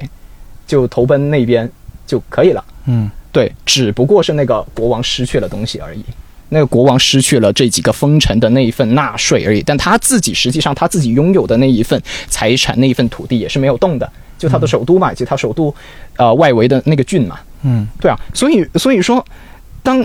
那你看，对于尚且对于这个贵族统治阶级都是这样子哦，那你对于平民来说更加是如此了。呃，我的领主的领主，你不是直接你农民农奴，你不是直接归这个 duke 来管的吗？我的领主的领主换主了，换国家了都没所谓，关我毛事啊？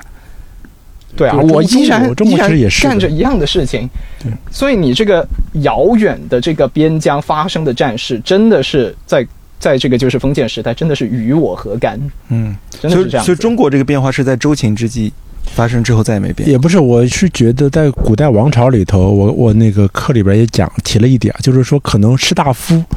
或者知识精英阶层，他可能是有这个情怀的。比如晚明的时候，对吧？他不蓄辫子；晚清的时候会有一些人蓄辫、留辫、穿长衫。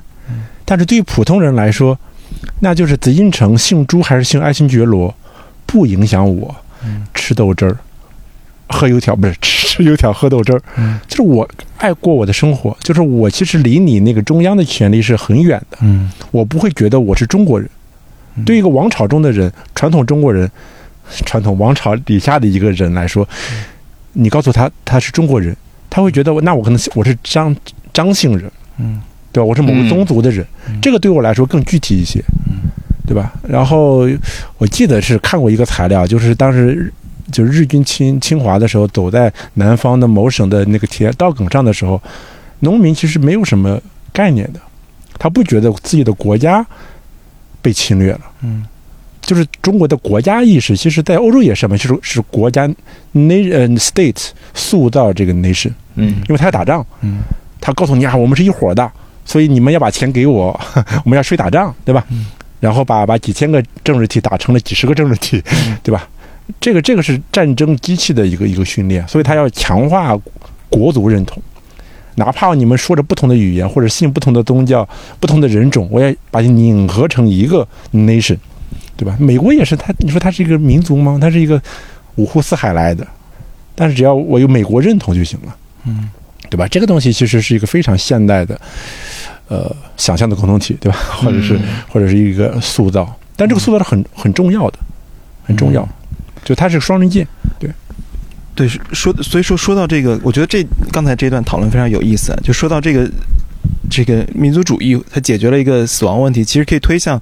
现在人好像在寻求依靠的时候，当当没有了超越性的上帝解释的时候，人们再去再去这个探索和拥抱一种解释意义的时候，很多人在谈论说，存在主义也是一种回应，对于。对于这个上帝已死之后的一种回应，那怎么解释意义呢？没有意义，你要给它以定义。那人们去寻找，人们可能寻找到了民族主义，也可能找到别的。那人要处于一种一种危险的自由的选择，这种好像在在国内好像有几本书的翻译，其实最近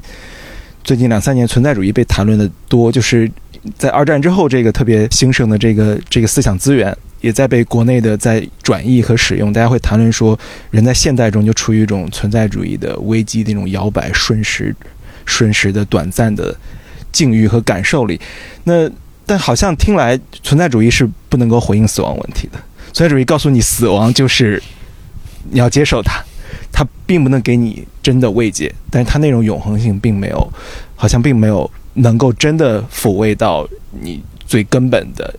根本的那种死亡意识、死亡危机。那说到这个，我我其实插一个好像不相关的，刚才张老师说的挺有意思。我看张老师研究中，他也是研究古希腊史。其实我们刚才说的这种超越性，人对卓越、超越的这种这种追求，包括我觉得可能他在这种共同体中获得的这种荣耀，在在古希腊的时候，也是也是人们的一种，就是在在这种一。一神教出现之前，也是人们的一种追求，好像这种有一种共通性，包括人们形成这个 state 形成的联盟、提洛同盟啊，它的组织，包括希腊化也是早期的全球化，对吧？早期地中海世界的全球化，就是局部全球化。其实这些好像我们在这种古典社会中也能找到一种对应。我的问题，我觉得就沿着刚才各位说的，我觉得再深化一点特别有意思，就是说中国没有出现人们常说两栖文明。希腊、希腊、希伯来，那希伯来解决的是超越性，那希腊解决的是这种组织结构，理性、理性、理性的人们组织结构。中国没有出现这些，是有必然的因素，还是说我们仍然可以？我们其实也从两栖的这种思想资源中获得了一些我这个说的有点远啊，其实绕着刚才两位提到的这种一种意识形态解决死亡意识，解决解决死亡问题。那好像现在大家拥抱哲学观念，现在很流行一些。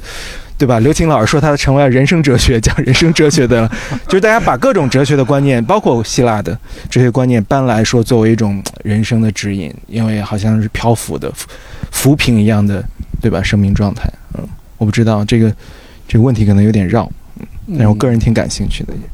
就是说，对希腊人，就对希腊普通人来说，他们的生活也是非常确定的。呃，特别是如果你是城邦的公民，就是说。啊，经常举的一个例子就是希罗多德开篇的时候举了一个例子：谁是世界上最幸福的人？梭罗说，一个雅典人叫泰鲁斯。那，为什么？因为他生活在他出生在一个伟大的城邦，叫做雅典。他一生过得很幸福，他生了儿子，儿子又给他生了儿子。第三，他是死在战场上的，城邦给他举行了国葬。听起来特别中国啊，是特别中国，对吧？就是这个生的伟大，死的光荣。生生的光荣，死的伟大，然后还有这个子子孙孙。当然，在希腊的意义上是要给城邦生公民了，而不是你个个体血脉的延续了，嗯，对吧？它都是和城邦绑定在一起的。所以，对于普通希腊人来说，其实是非常，他不焦虑，他没有什么生命意义的焦虑，他是很明确的。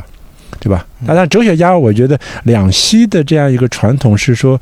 虽然一个是理性的哲学的，一个是启示的宗教的，但是共同的是说，它都提供一种超越性的东西。什么意思呢？就是说，你人啊，在现实世界之中组建政治秩序，他们根本上觉得这是摆不平，你必须有一个超越性的价值回来指引着你。为什么要哲学家当王呢？因为哲学的生活方式远远高于你政治的生活方式。你政治的生活方式最多能获得什么？金钱、嗯，地位，最多就是什么荣誉嘛。嗯。但哲学家看来，荣誉算个啥？对吧？我要沉思，要智慧呀，那个才是最好的。所以，只有哲学家能保证他不从政治领域内崛起这些东西，金钱呀，这个这个声明啊。所以他来统治是安全的。嗯。你会发现这是一个非常反讽的东西，他用一个高的东西来保证低的东西，就政治领域内或者人世间的这个这个秩序的完美性。嗯，就是说只有他来统治，他才不会有私心，他才不会啊为了自己的利益去攫取某些东西。但另外一方面，你一旦体现出了一个高的东西呢，本质上把你世俗的这套东西的意义就取消掉了。嗯嗯，对吧？宗教也更是这样了，对吧？如果我的根本性的拯救在上帝那里，那你一个世俗的统治者，对吧？你要判我死刑，或者是给我很大的荣誉，在我看来不值一提，嗯，对吧？前两年不是山东有一个邪教，在麦当劳不是把一个人给打死了吗？嗯，我们就判处他死刑嘛。嗯，我当时就觉得判处他死刑啊不够，应该在判处死刑之前找到他那个教主，嗯，让教主来说谴责他。你的灵魂要永远的无法拯救，嗯，那个才是对他真实的惩罚，对吧？嗯，对吧？否则你死刑，我可以微笑着上法庭，他最后就微笑着上法庭呀，嗯，对吧？所以就这个二元的张力，其实是西方文明比较像海德格尔也说，但是是非常一致性的一种一种思维方式，嗯，哪怕今天后现代了，对吧？我们他们不相信有一个唯一神了，但后现代这些。这几个哲学家，他是觉得我要把最高的那个位置，谁也不能来占着，我把它空着，嗯，我要守护这个空，守护这个虚无，就谁也别来占，但是我这个位置还要留着。所以你会发现，西方其实一直摆脱不了这个二元的这个结构，嗯啊，但中国呢，似乎一直就没有这个问题，没有这个问题。但指引我们的那个关键是，我们是和，比如说我们是天人合一的，我们是和自然，我们有一种非常独特的自然观念，对吧？我们和。哦，这个就是差异，纯然是差异，对吧？当然，你说你具体的政治组织形态，希腊的城邦发展出政治这个东西，我觉得那都不是其他地方的特殊，而是希腊的特殊，因为全世界也就他弄出了这么一个东这套这样一套制度。嗯，我们今天的这个 politics，对吧？从城邦 policy 来的嘛。嗯，因为只有希腊的城邦才弄出这么一套非常独特的制度。嗯，全世界其他地方都不这样呀，所以说希腊才特殊呢。但是好巧不巧，反正他后来就成了西方政治传统的一个发端了。嗯，那就那就是这个开端决定一切，对吧？而且他有路径依赖，或者他有观念性的制度化的力量，对吧？这个东西我觉得到呃有比较的时候，特别是文明早期文明比较的时候，有的时候你也找不着原因，嗯它就那么就出来了，对吧？嗯 那中国当然有些地理原因了，对吧？中国自古其实就是一个中原地区是一个东亚大平原，嗯对吧？就是青藏高原一遮，嗯，半封闭的状态，其实对，其实我们有并且有两条大河，我们其实实现很好的自足的这样一个农农业社会，嗯，对吧从？来都有自循环的基因，内循环的基因。对吧？就是这，它真的是这样的，对吧？天选之内循环，就是它真的是一个非常不错的，在农业社会里头，真的是一个不错的地方，嗯对吧？然后我们古代的改革开放最前沿是敦煌，对吧？是丝绸之路，不是深圳，不是这个沿海地带嗯，我们是路上，对吧？我们的青铜器都是从那边来的，只不过到我们内地之后，中原地区有一些转化，我们把它做礼器，不做青铜工具，对吧？等等等等。但是很多就是西方来的这个大麦、小麦呀等等的这些东西，其实是有一条路上的全球化，其实一直都在进行，从远古都在进行全球化，只不过那时候非常慢，对吧？所以中国其实一直也没有，一直就是一个敞开的文明，对吧？又没有西方传来的青铜器，我们怎么会有我们今天在博物馆里看到的那些青铜礼器呢？对吧？就是中国，我觉得这点倒是真的，就是一直都是。呃，吸收了世界文明的一些东西，我们进行了自己的转化。嗯啊，原来那个北大历史学院严伯克老师就是每一个墓碑背后都是一部全球史嗯啊，这句话非常有力量，嗯 非常有力量。但是我觉得今天是应该更好的去，哎，对于中国人来说，就就你可以放下你的一些包袱，可以更轻松的来看看，就是纯粹好，哪怕是充满好奇一样的来看看世界的多样性，和看看世界从古代到今天的发展，看看中国古代到今天的发展。其实你会发现，呃，文明始终在互相的形塑。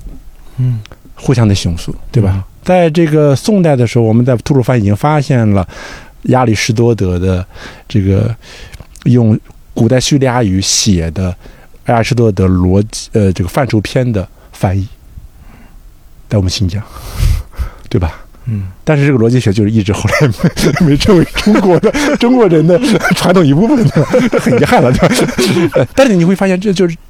我们今天看到了那些纸草嘛，对吧？在藏在玻璃，所以你会看到这些东西其实是就文明一直在交流啊，文明一直在交流。其实，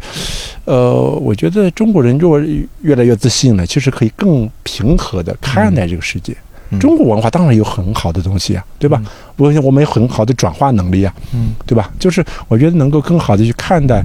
一些不同和一些差异，而不是简单的视为一个对立面。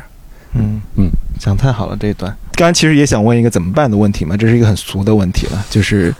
就是大家大家总是不能免俗的，但是但是我想其实没有真正的怎么办的问题，因为因为无论是现代性的，它在社会结构、社会层面上，我们需要反思、需要面对的情境，它的它的反扑和异化，还是在具体的情境中现代性带来的问题。你在都市中这种孤独、原子化、意义感，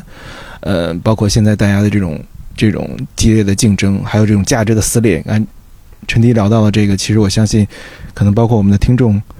呃，大家的这些广泛意义上这这些文化共同体中的这些朋友们，其实也都能感觉到这种撕裂。就大家都不是，大家都没有在过一个非常